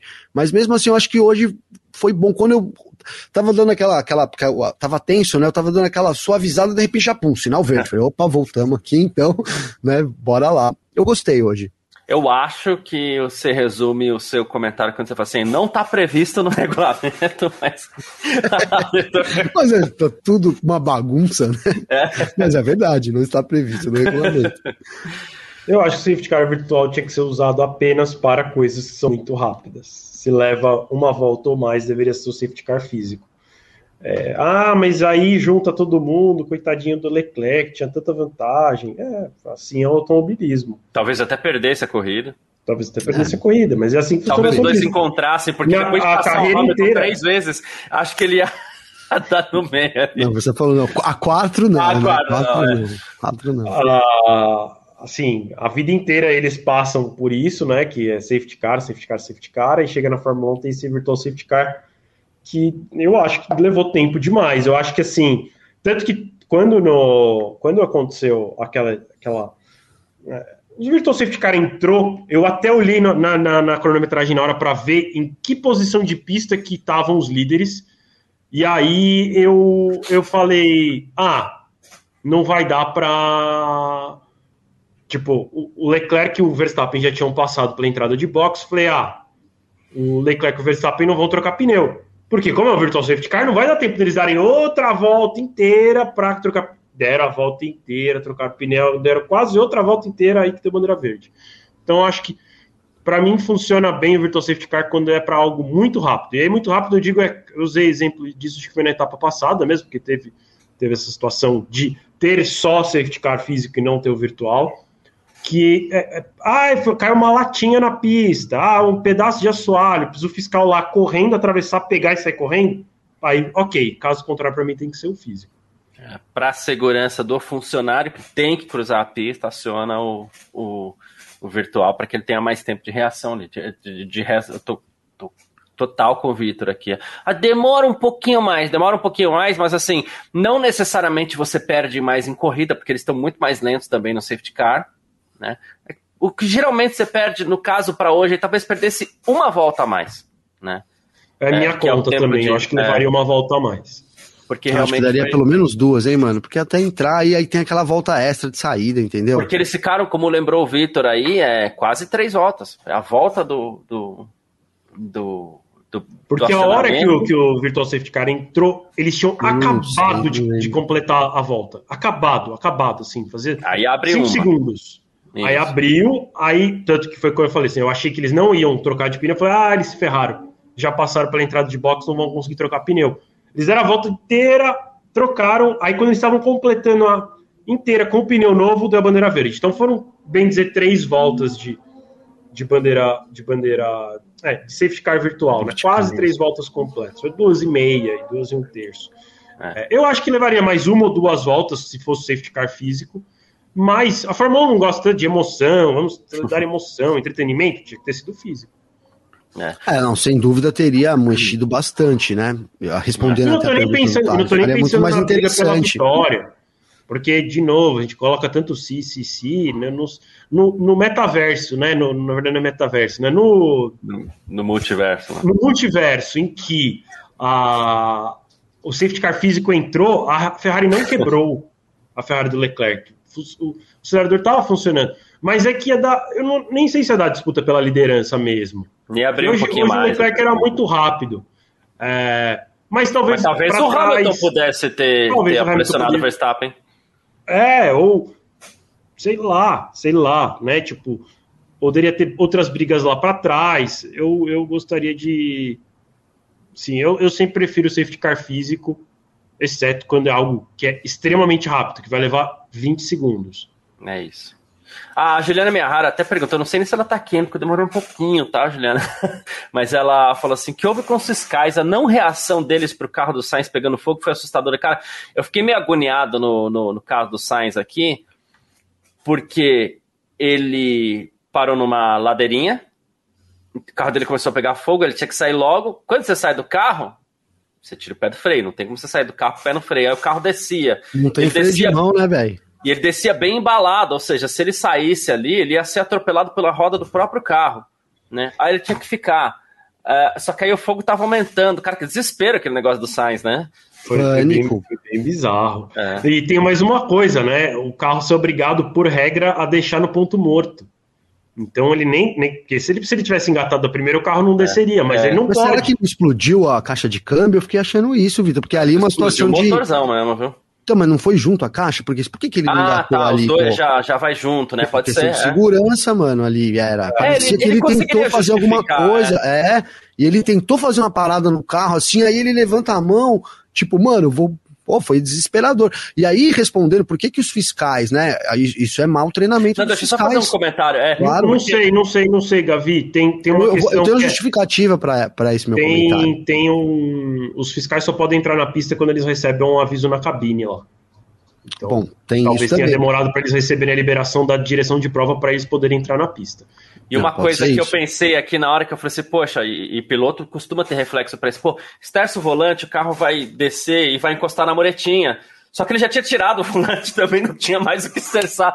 Cara, eu fiquei meio nervoso com esse. no alicate, cara. Você já viu? Tem é, vídeo do cara louco andando por aí com alicate, velho. O cara é maluco. Mas é, o que eu ia dizer, cara, é que eu, eu era da comissão de bombeiros aqui do banco. E eu fiz um curso lá no e pá.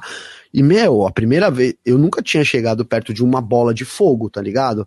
Primeira vez que eu tive. Eu meu. Rapaz, não é para qual você tem que treinar. Por isso que eu tô falando, eu ia falar isso. Será que os, porque os caras são treinados mesmo nesse nível, né, de ser brigadista? Eu era brigadista aqui do, do Banespa, então assim, eu era o cara que ia salvar a agência se explodisse. Mas pra, fiz vários treinos e realmente a primeira vez que eu vi uma bola de fogo, o cara falou: "Não, se aproxima". Falei: "Não, eu não, fiz isso já também, não, é meio Não vou me aproximar.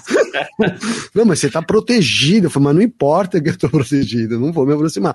Então tem isso também. Eu fiz no, no, numa unidade do Corpo de Bombeiros que tem Guarulhos. Então lá tem casa de fumaça, lá tem toda tem coisa explodindo tal. E você comandando lá o negócio. Ah, é assustador. Fogo é um negócio assustador, cara. É, e ela colocou aqui, ó, Garcia, com licença aí, ó, claro. é, é, que demorou a bandeira vermelha, muito provavelmente porque é o que o Vitor falou realmente, né? Que precisa dessa autorização, né? Eu levantei essa outra possibilidade aí, hipotética, mas é isso, porque não é fácil, realmente não é fácil, mas é, passa por essa autorização aí. Então, Me passaram isso. duas coisas na cabeça na hora, né? Um, óbvio, né? Também é três, vai. Uma assim pode ser despreparo mesmo, pode ser que eles, para sem saber o que fazer, é, vou lá só ajudar o piloto a empurrar o carro. Ah, começou a pegar fogo. Ih, tem que voltar para pegar o extintor. Sabe umas coisas meio assim? Que também não é que chegou pegando pedra. fogo, né? Chegou ele veio com uma pedra. Né? E, che... e, detalhe, ele veio com uma pedregulho. Que parecia uma luva, né?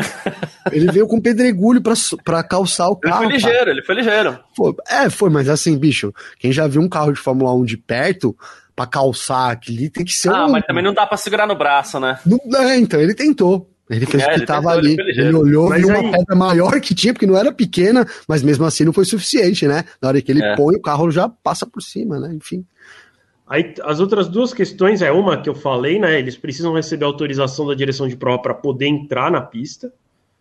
É, e tipo, você acende uma luzinha lá na cabine e aí eles podem entrar. Isso normalmente é muito rápido. E uma outra questão que também às vezes atrasa eles é que precisa acender uma luz verde no carro para que eles po possam encostar ah, no carro é por conta do sistema elétrico. Então, é isso também às vezes atrapalha um pouco o resgate. E, porque é, é, é, meio assustador, assim, se o cara encostar lá com a luz vermelha e tomar um choque. É hospital. Não solta ele de lá, ninguém consegue.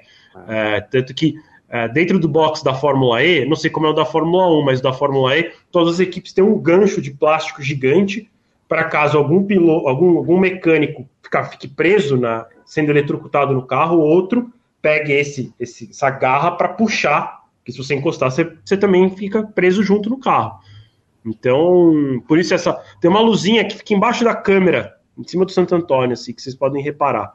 Ela fica vermelha, amarela e verde. Aí só pode tocar no carro quando tá verde. E talvez essa autorização até venha depois de, dessa, desse tempo de reação da luz, né?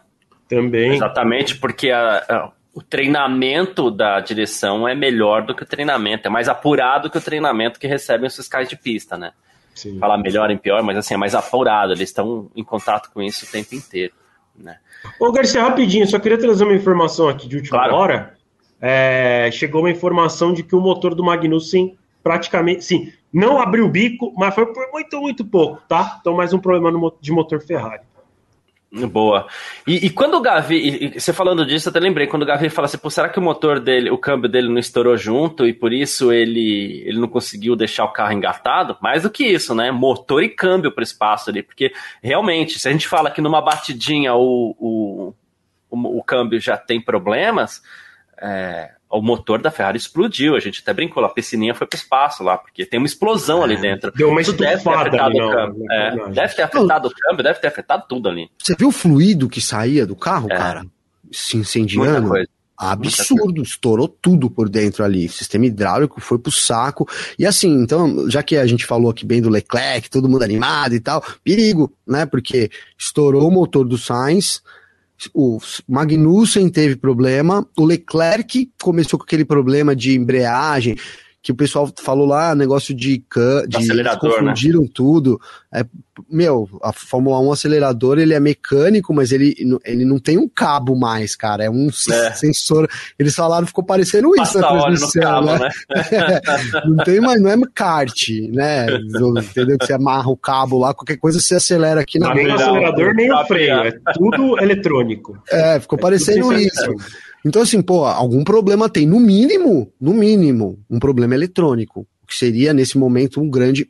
Tendo em vista o histórico, de Sainz estourou, Magnussen quase estourou, então, se for um problema eletrônico, dê graças a Deus, porque pode ser alguma, um indicativo de que o motor também estava chegando perto do bico ali. Esse, esse, essa interrupção do acelerador podia ser uma interrupção do motor, né? Imperceptível, que, claro, ele rebate no acelerador, rebate em todo o carro, né? Você, quando você está dirigindo um carro, o assoalho, o carro faz parte de você, né? Você sente, é, é, é, muito louco, isso é difícil de explicar, mas é, é isso, você sente todo o conjunto, né? Então, essa falha que ele sentia podia não ser essa falha eletrônica, podia ser um, um pique do motor, cara. É. Problema, o, né? O Efraim tá falando aqui, ó. Opa, aqui errado. É, se fosse para seguir essas regras, o Joe teria morrido se o carro tivesse pegado fogo. Mas aí, assim, é um tempo que você tem de autorização para os caras irem para a pista, aí é extintor para apagar o fogo o máximo que der. Hoje em dia é raríssimo, raríssimo, raríssimo acontecer o que aconteceu com o Grosjean. Então o carro ele começa a pegar fogo, as chamas vão aumentando. Então tem um certo tempo também de, de reação para que eles possam chegar lá para é apagar. No caso do Grosjean, o tanque de combustível explodiu. É, é. E, a verdade é que, fogo, né? que se e... não tiver o sinal verde, é, cara, e aí você pode estar em risco do pescal. Felizmente, não vai é. mexer. É vai isso, mexer, é. cara. cara tá é, no caso do carro do, do Joe, não dá Talvez nem pra saber se tinha não é que não vai mexer. amarelo. Não, é, foi embora, né? O, não, mas vamos lembrar que, que porque pegar fogo, cara, o cara não pode mexer. Então não é que o cara vai deixar o cara pegar fogo lá no carro. O cara vai usar o extintor, vai, vai fazer N coisas, mas ele não pode mexer, não pode entrar lá e tirar o ele piloto. Não pode tocar no carro, né? É, e nem no piloto, que também tá fazendo parte no momento ali de todo o circuito, digamos assim, né? E, e, e muito em breve deve vir um alguma espécie de relatório detalhado sobre o resgate do Joe também, a gente vai saber. Às vezes demorou um pouco por causa disso também, porque como o Vitor falou, a, aquele componente lá de câmera, luz, foi para o espaço. Eles nem tinham como saber se podiam encostar no carro ou não, né? E eu não sei como é que eles tomaram a decisão de, ah, beleza, agora a gente pode resgatar o piloto. É que a gente não viu o resgate, né? É, Mas, óbvio, existem, existem, existem várias situações, tá? Uh, existe uma situação em que quebra o carro e que a luz vermelha nunca apaga. Aí você vai com luva, né? E aí você resolve isso. Os mecânicos dentro da equipe também usam luva nesses momentos em que o carro está energizado e tal. Então, é, não é que não dá de jeito nenhum. Tudo tem solução. Porque isso, imagina ficar vermelho, aí não, o piloto vai morar dentro do carro, né? Que ninguém pode tocar, então aí ele vai ter que morar lá dentro. Não é que também não vai que funciona assim. É tem, tem, tem um jeito, para tudo dar-se um jeito, é que ali é uma situação que tem muito né? rápido, né? É, vai um gancho, você puxa aí. É, é, é, ali é uma situação que ele precisa ser tomada uma decisão muito rápida, né? E os, os comissários ficam, os fiscais ficam com luva, então se a luz vermelha não, não apaga, não é que eles vão ficar lá horas e horas esperando a luz vermelha apagar. É, então aí eles vão entrar na pista, vão pôr as luvas na mão e aí é que não é tipo sai correndo. E é um só, né? processo né? mais demorado, né? É, é um processo um pouco mais demorado. Mas esse é um dos riscos que existe no carro de Fórmula 1 por ele ter componentes elétricos, né? De, de, de, de alta eletricidade. De alta né? amperagem, é. é. Antigamente não existia esse problema, mas isso também é um risco, os pilotos também correm esse risco. É que até hoje não, não existe nenhum registro de nada que tenha acontecido nesse sentido. É. A Daiane Sord está falando aqui, quando a Ferrari se ajuda, vem a vida e diz não, não, hoje não, lamentável para o Sainz, mas saiu felizmente ileso, né? Foi bem tenso mesmo, viu, Diane? Ah, Realmente. Também aqui o, o, Ah, outro cara que, que vale a gente falar, que tem algumas pessoas falando dele, né? O Porsche 1500, também aqui o Anderson Bento tá falando, o Mick melhorou bastante. Acho que ele tá se adaptando às disputas de posição na Fórmula 1. O Gavi fez um comentário aqui que essas manobras do Leclerc hoje podem estar dando moral para ele, né? Acredito que aquela, os pontos que o Mick conseguiu e os bons desempenhos da, das duas últimas corridas também dá um banho no piloto de falar assim, pô, é isso, né, cara? Vamos para cima. Acho que eu consigo mexer nesse negócio aqui, né? É, cara, todo mundo tem isso na vida, mano. Se você pegar a sua profissão, eu, eu trabalhei como músico muitos anos, eu tocava. E teve um dia, cara, que eu fui tocar, e não sei o que abaixou em mim, velho, né, tô brincando, né, mas não sei o que aconteceu comigo, que aquele dia eu falei, cara, é assim que, que toca esse bagulho né? Então, e depois de muitos anos. Então, é isso, né? Você, você chega num momento que você encaixa, né? Todo mundo, isso em qualquer lugar. Então, para mim, era uma questão de tempo. A gente falou já aqui que uma, que uma. Ontem mesmo a gente falou: olha, pô, impressionante o Schumacher vem aí agora numa crescente. Esse é o primeiro ano dele, a gente tem que levar isso em consideração.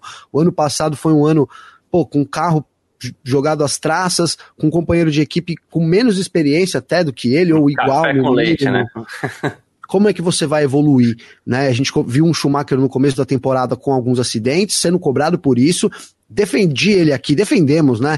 Falei, cara, é isso. Se você quer andar muito forte, você tem que ter a manha, porque falar, ah, mas o cara bateu. Show, você meter o pé lá e se arriscar esse ponto, cara, demonstra no mínimo que você está tentando buscar o limite máximo do carro. E, é, e isso é para poucos também. Né? Então, acho que o, o, caminho que o Mick engatou aí mostra realmente o talento dele. E a gente sabe, né, o futuro dele é na Ferrari. Se ele continuar essa, essa, essa apresentação de hoje, por exemplo, enfim, né, se ele mostrar realmente, tiver a oportunidade de mostrar o talento dele, a gente deve ver o Mick na Ferrari nos próximos anos.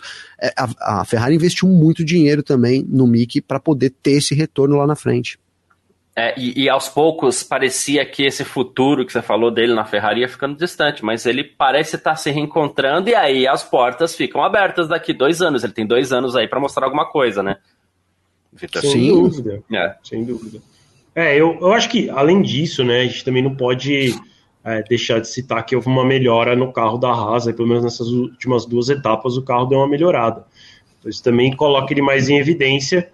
Sem é, dúvida, cara. Fora, Sem fora carro melhora... não dá fazer nada, né, Bião? É. Sem, isso é muito importante. Sem Acho que ele melhorou nada, muito, né? ele melhorou muito, mas o carro ajudou ao resultado ser visto, né? É, porque realmente também, se ele tivesse lá em último, mesmo se ele andasse na frente do Magnussen, você ia falar, ah, tá bom, mas é penúltimo ao invés de último. É, eu acho que o carro também ter melhorado ajuda a gente a ver isso, né? Fora outras situações, né? ele teve uma disputa com o Verstappen, ele teve disputa com o Hamilton, então isso também ajuda nessa visibilidade que ele não tinha tido até então, né? Então, acho que, acho que realmente, assim, ele parece que ele começou a correr agora, assim, tipo, no sentido de Agora, agora ele entendeu como é que funciona e vamos ver como é que vai, né? Eu não duvido Achou, que ele volte a bater, né? Ele, ele tem que buscar o limite. Quando você busca o limite, o carro não é muito bom, apesar de ter pontuado nessas últimas duas etapas. O carro não é bom. Então, também quando você tenta buscar o limite com um carro que não é bom, bate, né? Então, eu acho que eu acho que ele tem aí, é, como o Garcia bem falou, ele volta a figurar como um possível piloto Ferrari aí, né? Piloto na Ferrari no futuro, algo que a gente já estava dando como impossível recentemente. É, é isso. O Raniel, inclusive, está lembrando aqui que, e eu vou até falar da classificação, que o Mick passou o Tsunoda no campeonato, né? O Mick está com 12 pontos e o Tsunoda está com, com 11. E é significativo, porque a gente se acostumou a pensar nessa briga como Haas e Williams só, né? E não, ele está na frente do Stroll, que tem três pontos, do Albon, do Guan Yu Zhou e agora do Tsunoda também, né? E a Haas está tá em oitavo, tá na frente da Williams, da Aston Martin e da AlphaTauri. Exatamente. Não, desculpa, ela tá em sétimo. Sétimo, isso, é. Beleza. Falando falar, nisso. Caramba, essa conta tá maluca aí. É, então, né? Falando nisso, deixa eu até aproveitar e como a gente é, sempre faz aqui também, eu vou colocar na tela para a gente a classificação do Mundial de Pilotos. Né? Max Verstappen tem 208 pontos, ele segue na liderança, mas agora são 38 pontos na frente do, do Charles Leclerc. O Sérgio Pérez foi um do, junto com o Sainz ainda, mas foi o grande derrotado do dia, porque ele era líder, ele vice-líder do Mundial, agora ele cai para terceiro com 151, são 19 a ponto do, a, atrás do Leclerc. O quarto é o Carlos Sainz com 133. A gente tem Russell ainda em quinto com 128. Hamilton 109 em sexto. O Norris em sétimo com 64. Com oitavo, Bottas nono. Aí a gente tem Alonso, Magnussen, Ricardo, Gasly, Vettel. Schumacher, Tsunoda, o Vettel que é a próxima vítima do Schumacher aqui.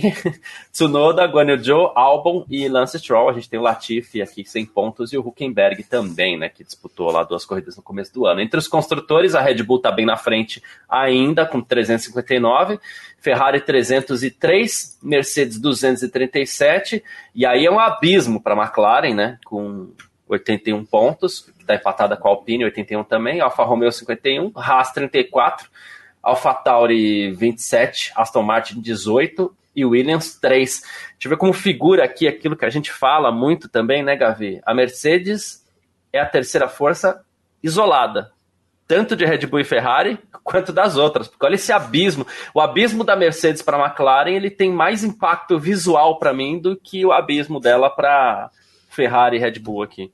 É, é Garcia, é, é, essa temporada é isso. A gente tem Fórmula Renault e Ferrari, aí a Mercedes ali tentando evoluir, ver onde eu me encaixo, invisto mais e chego lá, ou deixo quieto e vou brigar lá no fundo. Né, em contrapartida, um deixa que eu deixo né, no pelotão intermediário, porque McLaren e Alpine também, vou te dizer, tá uma draga, né, cara? A Alpine ela tem alguns, algumas melhoras, mas hoje na sempre corrida. Sempre com um carro. Sempre com um carro, né? Hoje esperava mais da Alpine hoje também. É, então a gente tem esse, esse, esse abismo aí na temporada. O fato é que depois, ali, Garcia, depois de Mercedes, cara, é, tanto a, a, McLaren e a Alpine agora elas surgem um pouco mais na frente, mas assim, a gente tá vendo brigas em todo, todo, todas as partes do, do, do pelotão, né? Então, isso que tá sendo interessante para a temporada também. E esse foi outro, né, outro tempero aí dessa corrida também né? A gente viu disputas lá na frente, mas as disputas do pelotão intermediário foram sensacionais. A gente teve momentos ali de quatro carros saindo de novo, né? O Magnussen ultrapassando dois carros. Foi assim, uma excelente corrida do pelotão intermediário. É isso. É, que é algo que, de novo, palmas pro, pro, pro desenho dos novos carros, assim, porque eles estão andando mais próximos, que era o que a gente tanto queria ver. Né? Brau e sua equipe acertaram, né? Acertaram, acertaram. Tem os problemas que estão sendo resolvidos, claro, por Poison, todo mundo é, melhorando, inclusive, nessa questão também, principalmente a Mercedes, né? E a questão do vácuo, que acaba sendo compensada pelo DRS e tal, mas tem coisas muito legais, assim. Só dos caras poderem se acompanhar na pista, isso já tem sido muito bom. Oh, e o Alonso mostrando o dedo do meio pro Tsunoda, aí não foi dedo no meio, tô exagerando, tô sendo sensacionalista, mas uh, o pessoal colocou aqui, né? E, e, ele, ele apontou para baixo, assim, né? Tipo, querendo dizer, não sei, né? Sei lá, não sei o que ele quis dizer, né? olha o caminho, aí não sei. Mas ele eu fui olhar na board dele, ele faz assim para baixo, tipo, sei lá, né? Não sei o que ele quis dizer, mas não ficou, não ficou feliz. E mais do que isso, né? Ele sim saiu dos track limits, foi lá no, lá no mato passar o cara. Pô, Alonso, né? Uh, duas, uma coisa importante aqui, porque até a Juliana Miyahara falou, mas chegou uma informação do Chris Midland, inclusive, aqui. É, Leclerc foi chamado pelos comissários porque... Verstappen também, tá? Então, e o Verstappen também, é isso que eu ia falar, que o, o Midland fala só do Leclerc, né? Mas os dois foram chamados por ter alegadamente quebrado regras do parque fechado.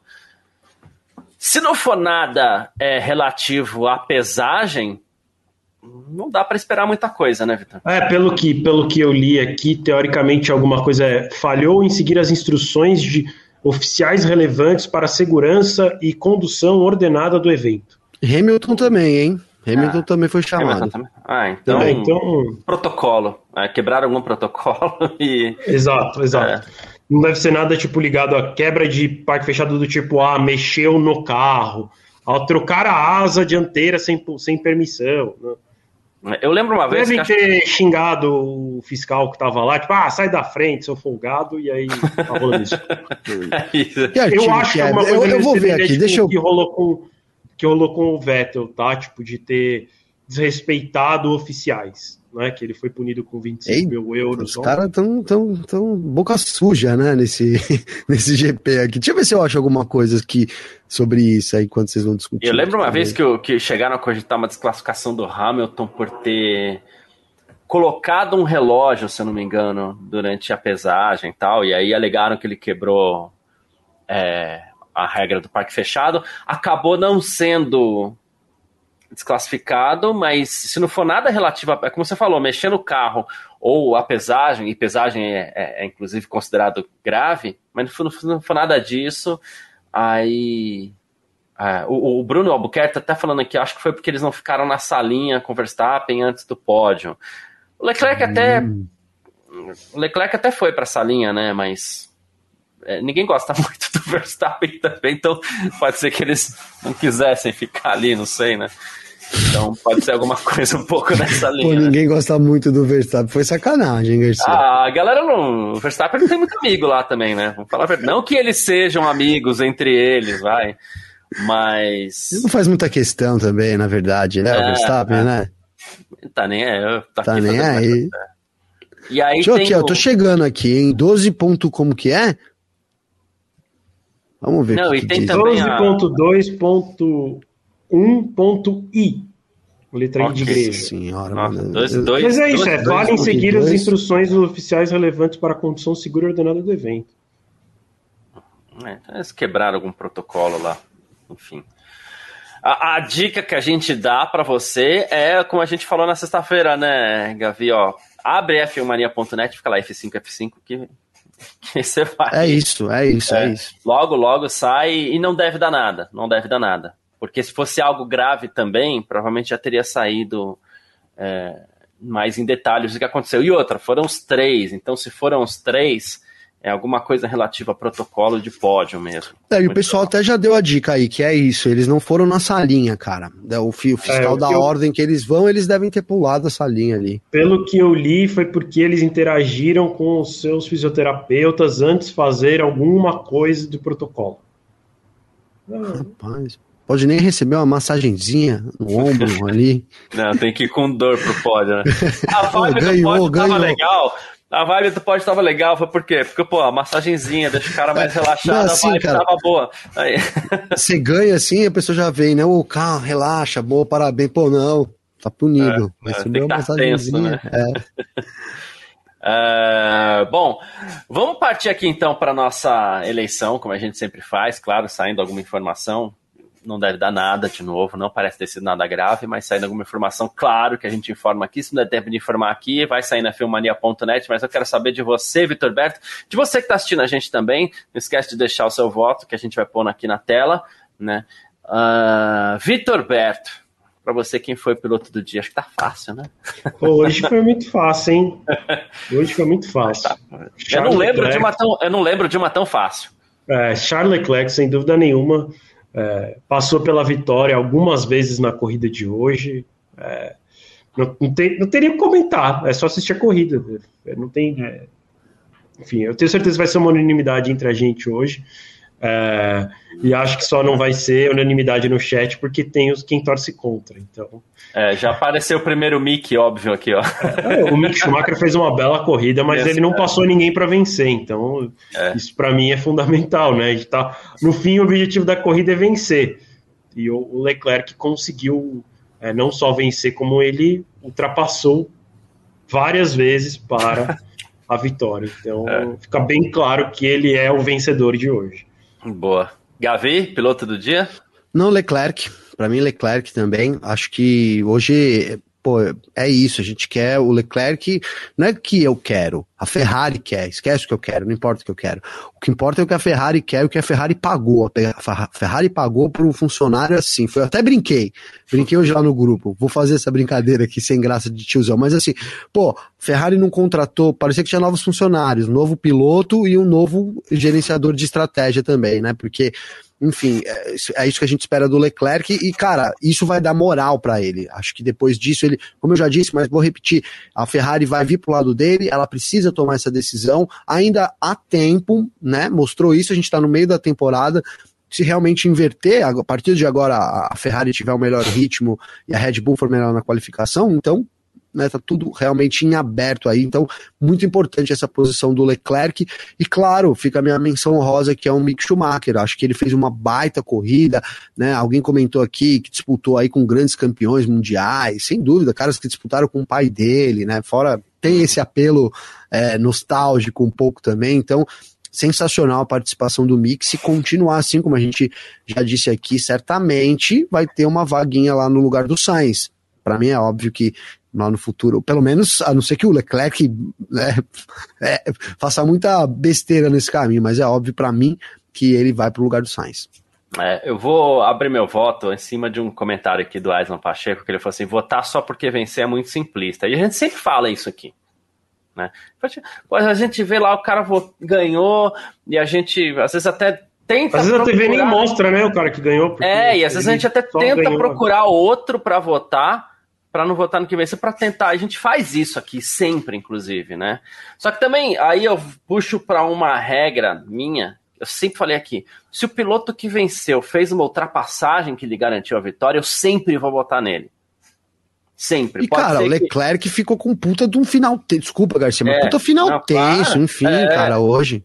Mas assim, eu já, eu já tenho esse critério comigo. Se o, amanhã o, o Vettel de Aston Martin sair de, vigésimo e chegar em terceiro, mas o cara que ganhou a corrida ganhou porque fez ultrapassagem, eu vou votar no cara que ganhou a corrida, porque o objetivo final de todos que estão lá é vencer a corrida. Se o cara ganhou no braço, putz, e aí o Leclerc passou três vezes pela liderança, aí não tem nem o que o que discutir pelo meu critério, obviamente respeitando até porque a minha menção honrosa vai, eu tenho algumas aí inclusive, né, o próprio Con gostei da corrida dele, gostei da corrida do Mick e tal, ok, né, mas o cara passou o líder três vezes. Aí Ô, Garcia, antes de você. Posso fazer uma claro, interação aqui? Claro. É, é. Eu queria fazer uma pergunta. Às vezes eu gosto de fazer as perguntas. Eu queria saber é. pro Anderson Bento, eu queria perguntar quem Senna venceria com a Haas, ou Bento? É isso que você está querendo dizer? Quem venceria? Não, o que você está querendo dizer é que o Mick só não venceu porque ele corre na Haas. Não, ninguém venceria Pô, a gente vai, acho que a gente vai ter, acho que a gente vai ter oportunidade de ver o, o Mick correndo a Ferrari. Vamos ver se ele vai. O Verstappen e o Leclerc não venceriam na Haas como ninguém venceria com a Haas, mesmo com um carro tão avançado é. quanto hoje, né? E, e isso não, não, é demérito para ninguém, tá? Né? Não tem como, né? É, é, é a união entre máquina e piloto. Então, não adianta você botar o Verstappen lá na Williams um dos melhores, né? Talvez que não vai render nada, a mesma coisa com o Hamilton. A gente viu o Hamilton aí com um carro ruim, né? Começou a voltar a ser um pouco mais óbvio, cara. O carro tá muito independente. Então, o Mick fez uma boa, uma boa corrida, mas ninguém venceria com a Haas, né? Com essa Haas, não. É, e o lance é que eu até concordo com o Aislan aqui, quando ele fala que votar porque venceu é simplista. Eu concordo, inclusive. Né? Eu acho assim, gostei, claro. inclusive, da frase, votar só porque venceu é muito simplista. Pô. Mas não foi só porque venceu, é pelo que ele fez, né? Não, é, para mim não serviu é essa frase, porque eu não venci só, eu, não, eu votei Não, né, então, eu concordo com ela fora deste contexto de hoje. Sim. Se a gente estivesse votando só porque venceu, é como se a gente tivesse votado uh, no, no, sei lá, no, no, no Verstappen porque venceu o GPX. Só por isso? Não, só por isso não. Eu tô votando no Leclerc porque ele encarou, ele encontrou o Verstappen aliás, três vezes na pista e, e, passou o cara três vezes. Passaria mil, e aliás, teve corridas que o Verstappen mesmo venceu e ele não foi, né? Não foi porque às vezes você vence sem destaque, né? Enfim, agora a vitória do Leclerc hoje, rapaz, é que sim, eu, eu, eu, eu fico meio que num, né, assim, porque a gente teve muitos destaques positivos, né? Daria pra gente é, fazer várias menções né? honrosas. É, o Hamilton também, pô, baita corrida do Hamilton, entendeu? É. O, o Sainz, cara, se não fosse o azar ali, poxa, ele seria, quem sabe ele venceria a corrida, hein? Quem sabe ele venceria a corrida, porque o Leclerc com problemas, ele vinha muito mais rápido naquele momento. Enfim, então a gente teve uma baita corrida, que bom, né? Mas é, esse, esse, destaque do Leclerc é porque ele vem num momento difícil, então isso se soma também, né? Você quebrar essa barreira né, de um momento difícil para uma vitória, para mim, quebrar um, um, paradigma que tem sido essa temporada, que é ele se jogar para cima do Verstappen. Ele precisa fazer isso mais vezes. Eu até brinquei, cara. E olha que eu não sou um grande defensor fã do Verstappen, não. Mas o Verstappen é um, é um danado, eu coloquei no grupo. Porque, assim, na hora que o Leclerc passa ele, não é, usei né? essa expressão, ele é danado, cara. Na hora que ele passa, ele tem a opção de abrir a asa. Ele tem, sabe quantos por cento de chance? Zero. E sabe, ele sabe que ele tem 0% de chance de ultrapassar o Leclerc. Mas mesmo assim, ele abre a asa, ele vai lá, joga para direita, mostra o carro. Cara, é isso, é um pouco disso que eu tô falando. E, eu, e hoje eu vi o Leclerc assim. Espero que ele permaneça. É, o, o, John até tá falando aqui, ó. O Hamilton já venceu com três pneus. Por que não com uma Haas? É simples, é porque nem com W13 ele ganha. Aí é complicado, né? É bem isso, John. É bem isso. Sem carro não tem jeito, não. Uh, bom, e o bananinha de hoje, hein? Não, eu não sei se tá fácil ou tá fácil. Não, ah, tá não, difícil, já sei, cara. acho. Já tá pensei fácil. no meu, mas assim. Não, não digo fácil, né? Mas pra quem vai troféu Bananinha, o destaque negativo de hoje aqui, ó. Não, não posso pensar. Vitor Berta, é você o primeiro. Ah, que legal, né? Que legal. Poderia ser o primeiro. não sei. Vai pensando, porque eu também não pensei, senão eu já é, tinha dado meu voto aqui já. Não, fala aí, Garcia. Eu não sei, mano. Não sei é, mesmo. Vamos ver aqui. Ah, cara. Fala aí pra poder colar. Ruim, é pra cara. poder colar, né? Aí eu vou falar por quem. Que foi uma corrida muito certinha, teve pouca bobagem e tal. Quem fez bobagem hoje para mim foi o Gasly. Né? Uma manobra. Eu até derrubei a bananinha aqui. É... Acho que o universo não gostou desse voto, mas é... o, o, o Gasly.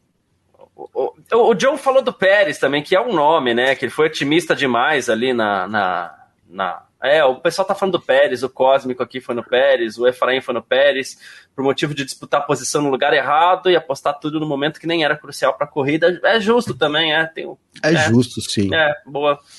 Se eu pudesse. O chat me convenceu. O chat me é. convenceu. Vou no Pérez. É, Pérez. é difícil. Eu né? poderia até usar o argumento de falar o pior piloto da corrida. Que corrida, se ele nem correu, né? Mas é, realmente, as quatro curvas que ele fez. É. É boa, né? Por aquela máxima de que a corrida não se define em duas curvas, então acho que o Pérez foi o pior do dia mesmo. Já dou meu é. voto.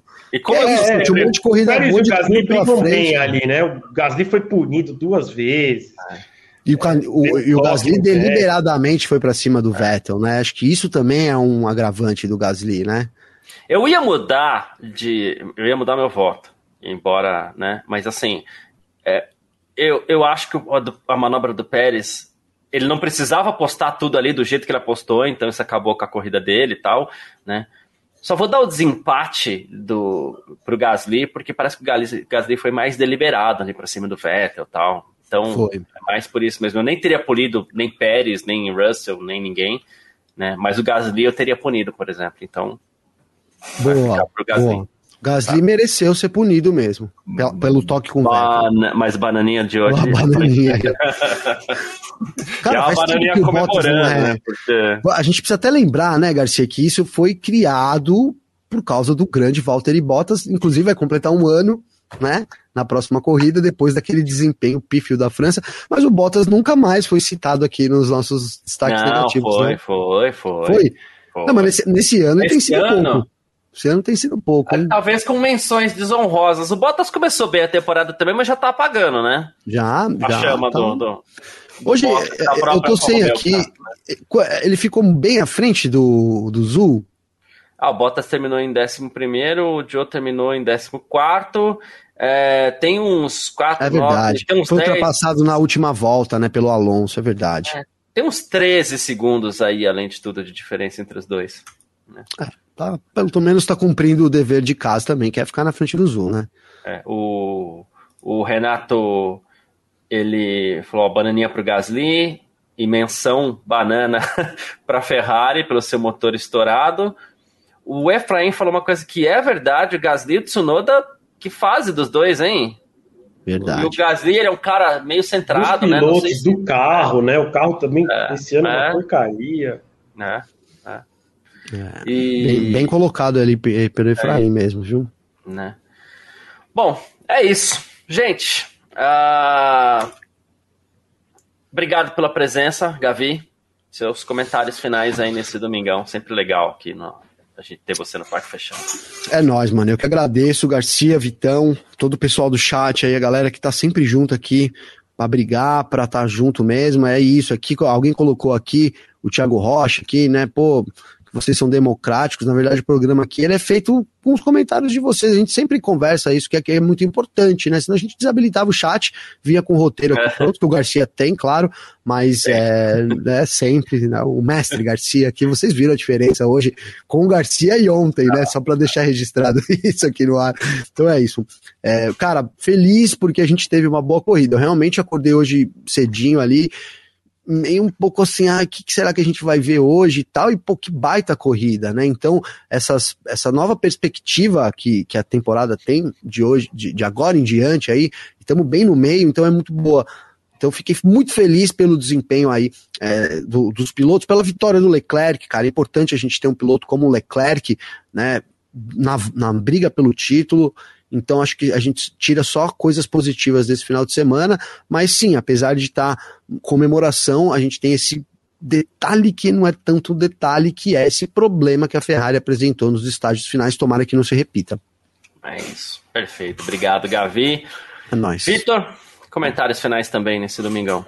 Pô, verdade, eu concordo com o Gavi, né? Acordei na expectativa, mas com o pé meio atrás e vou vou encerrar, né, junto com vocês o Parque Fechado, com uma sensação positiva sobre esse final de semana, sobre essa corrida.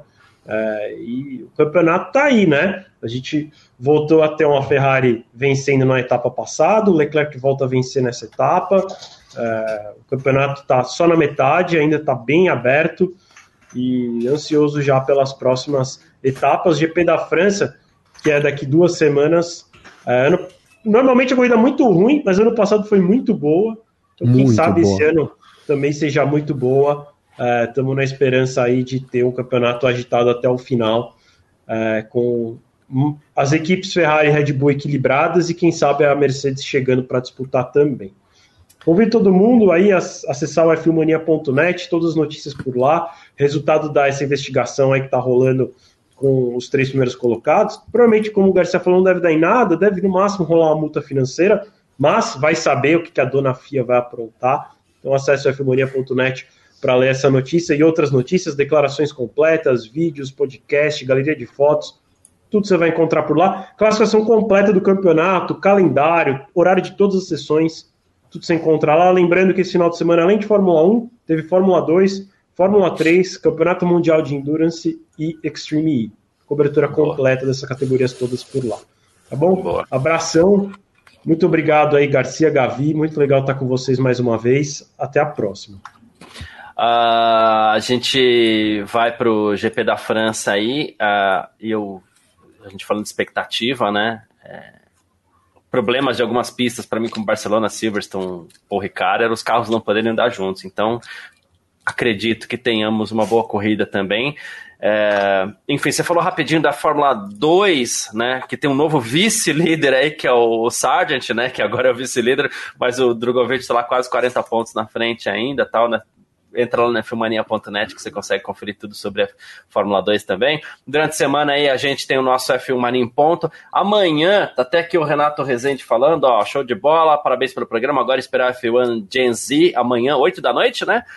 Então fica ligado aqui no canal da F1 Mania, Terra TV e tudo mais. Muitíssimo obrigado a você que acompanhou a gente aqui nesse domingão. Gavi, Vitor, tamo Valeu. junto, cada um que participou com a gente e cada um que acompanhou a gente também, tá certo? A gente se fala. Bom domingo para todo mundo, grande abraço, tchau.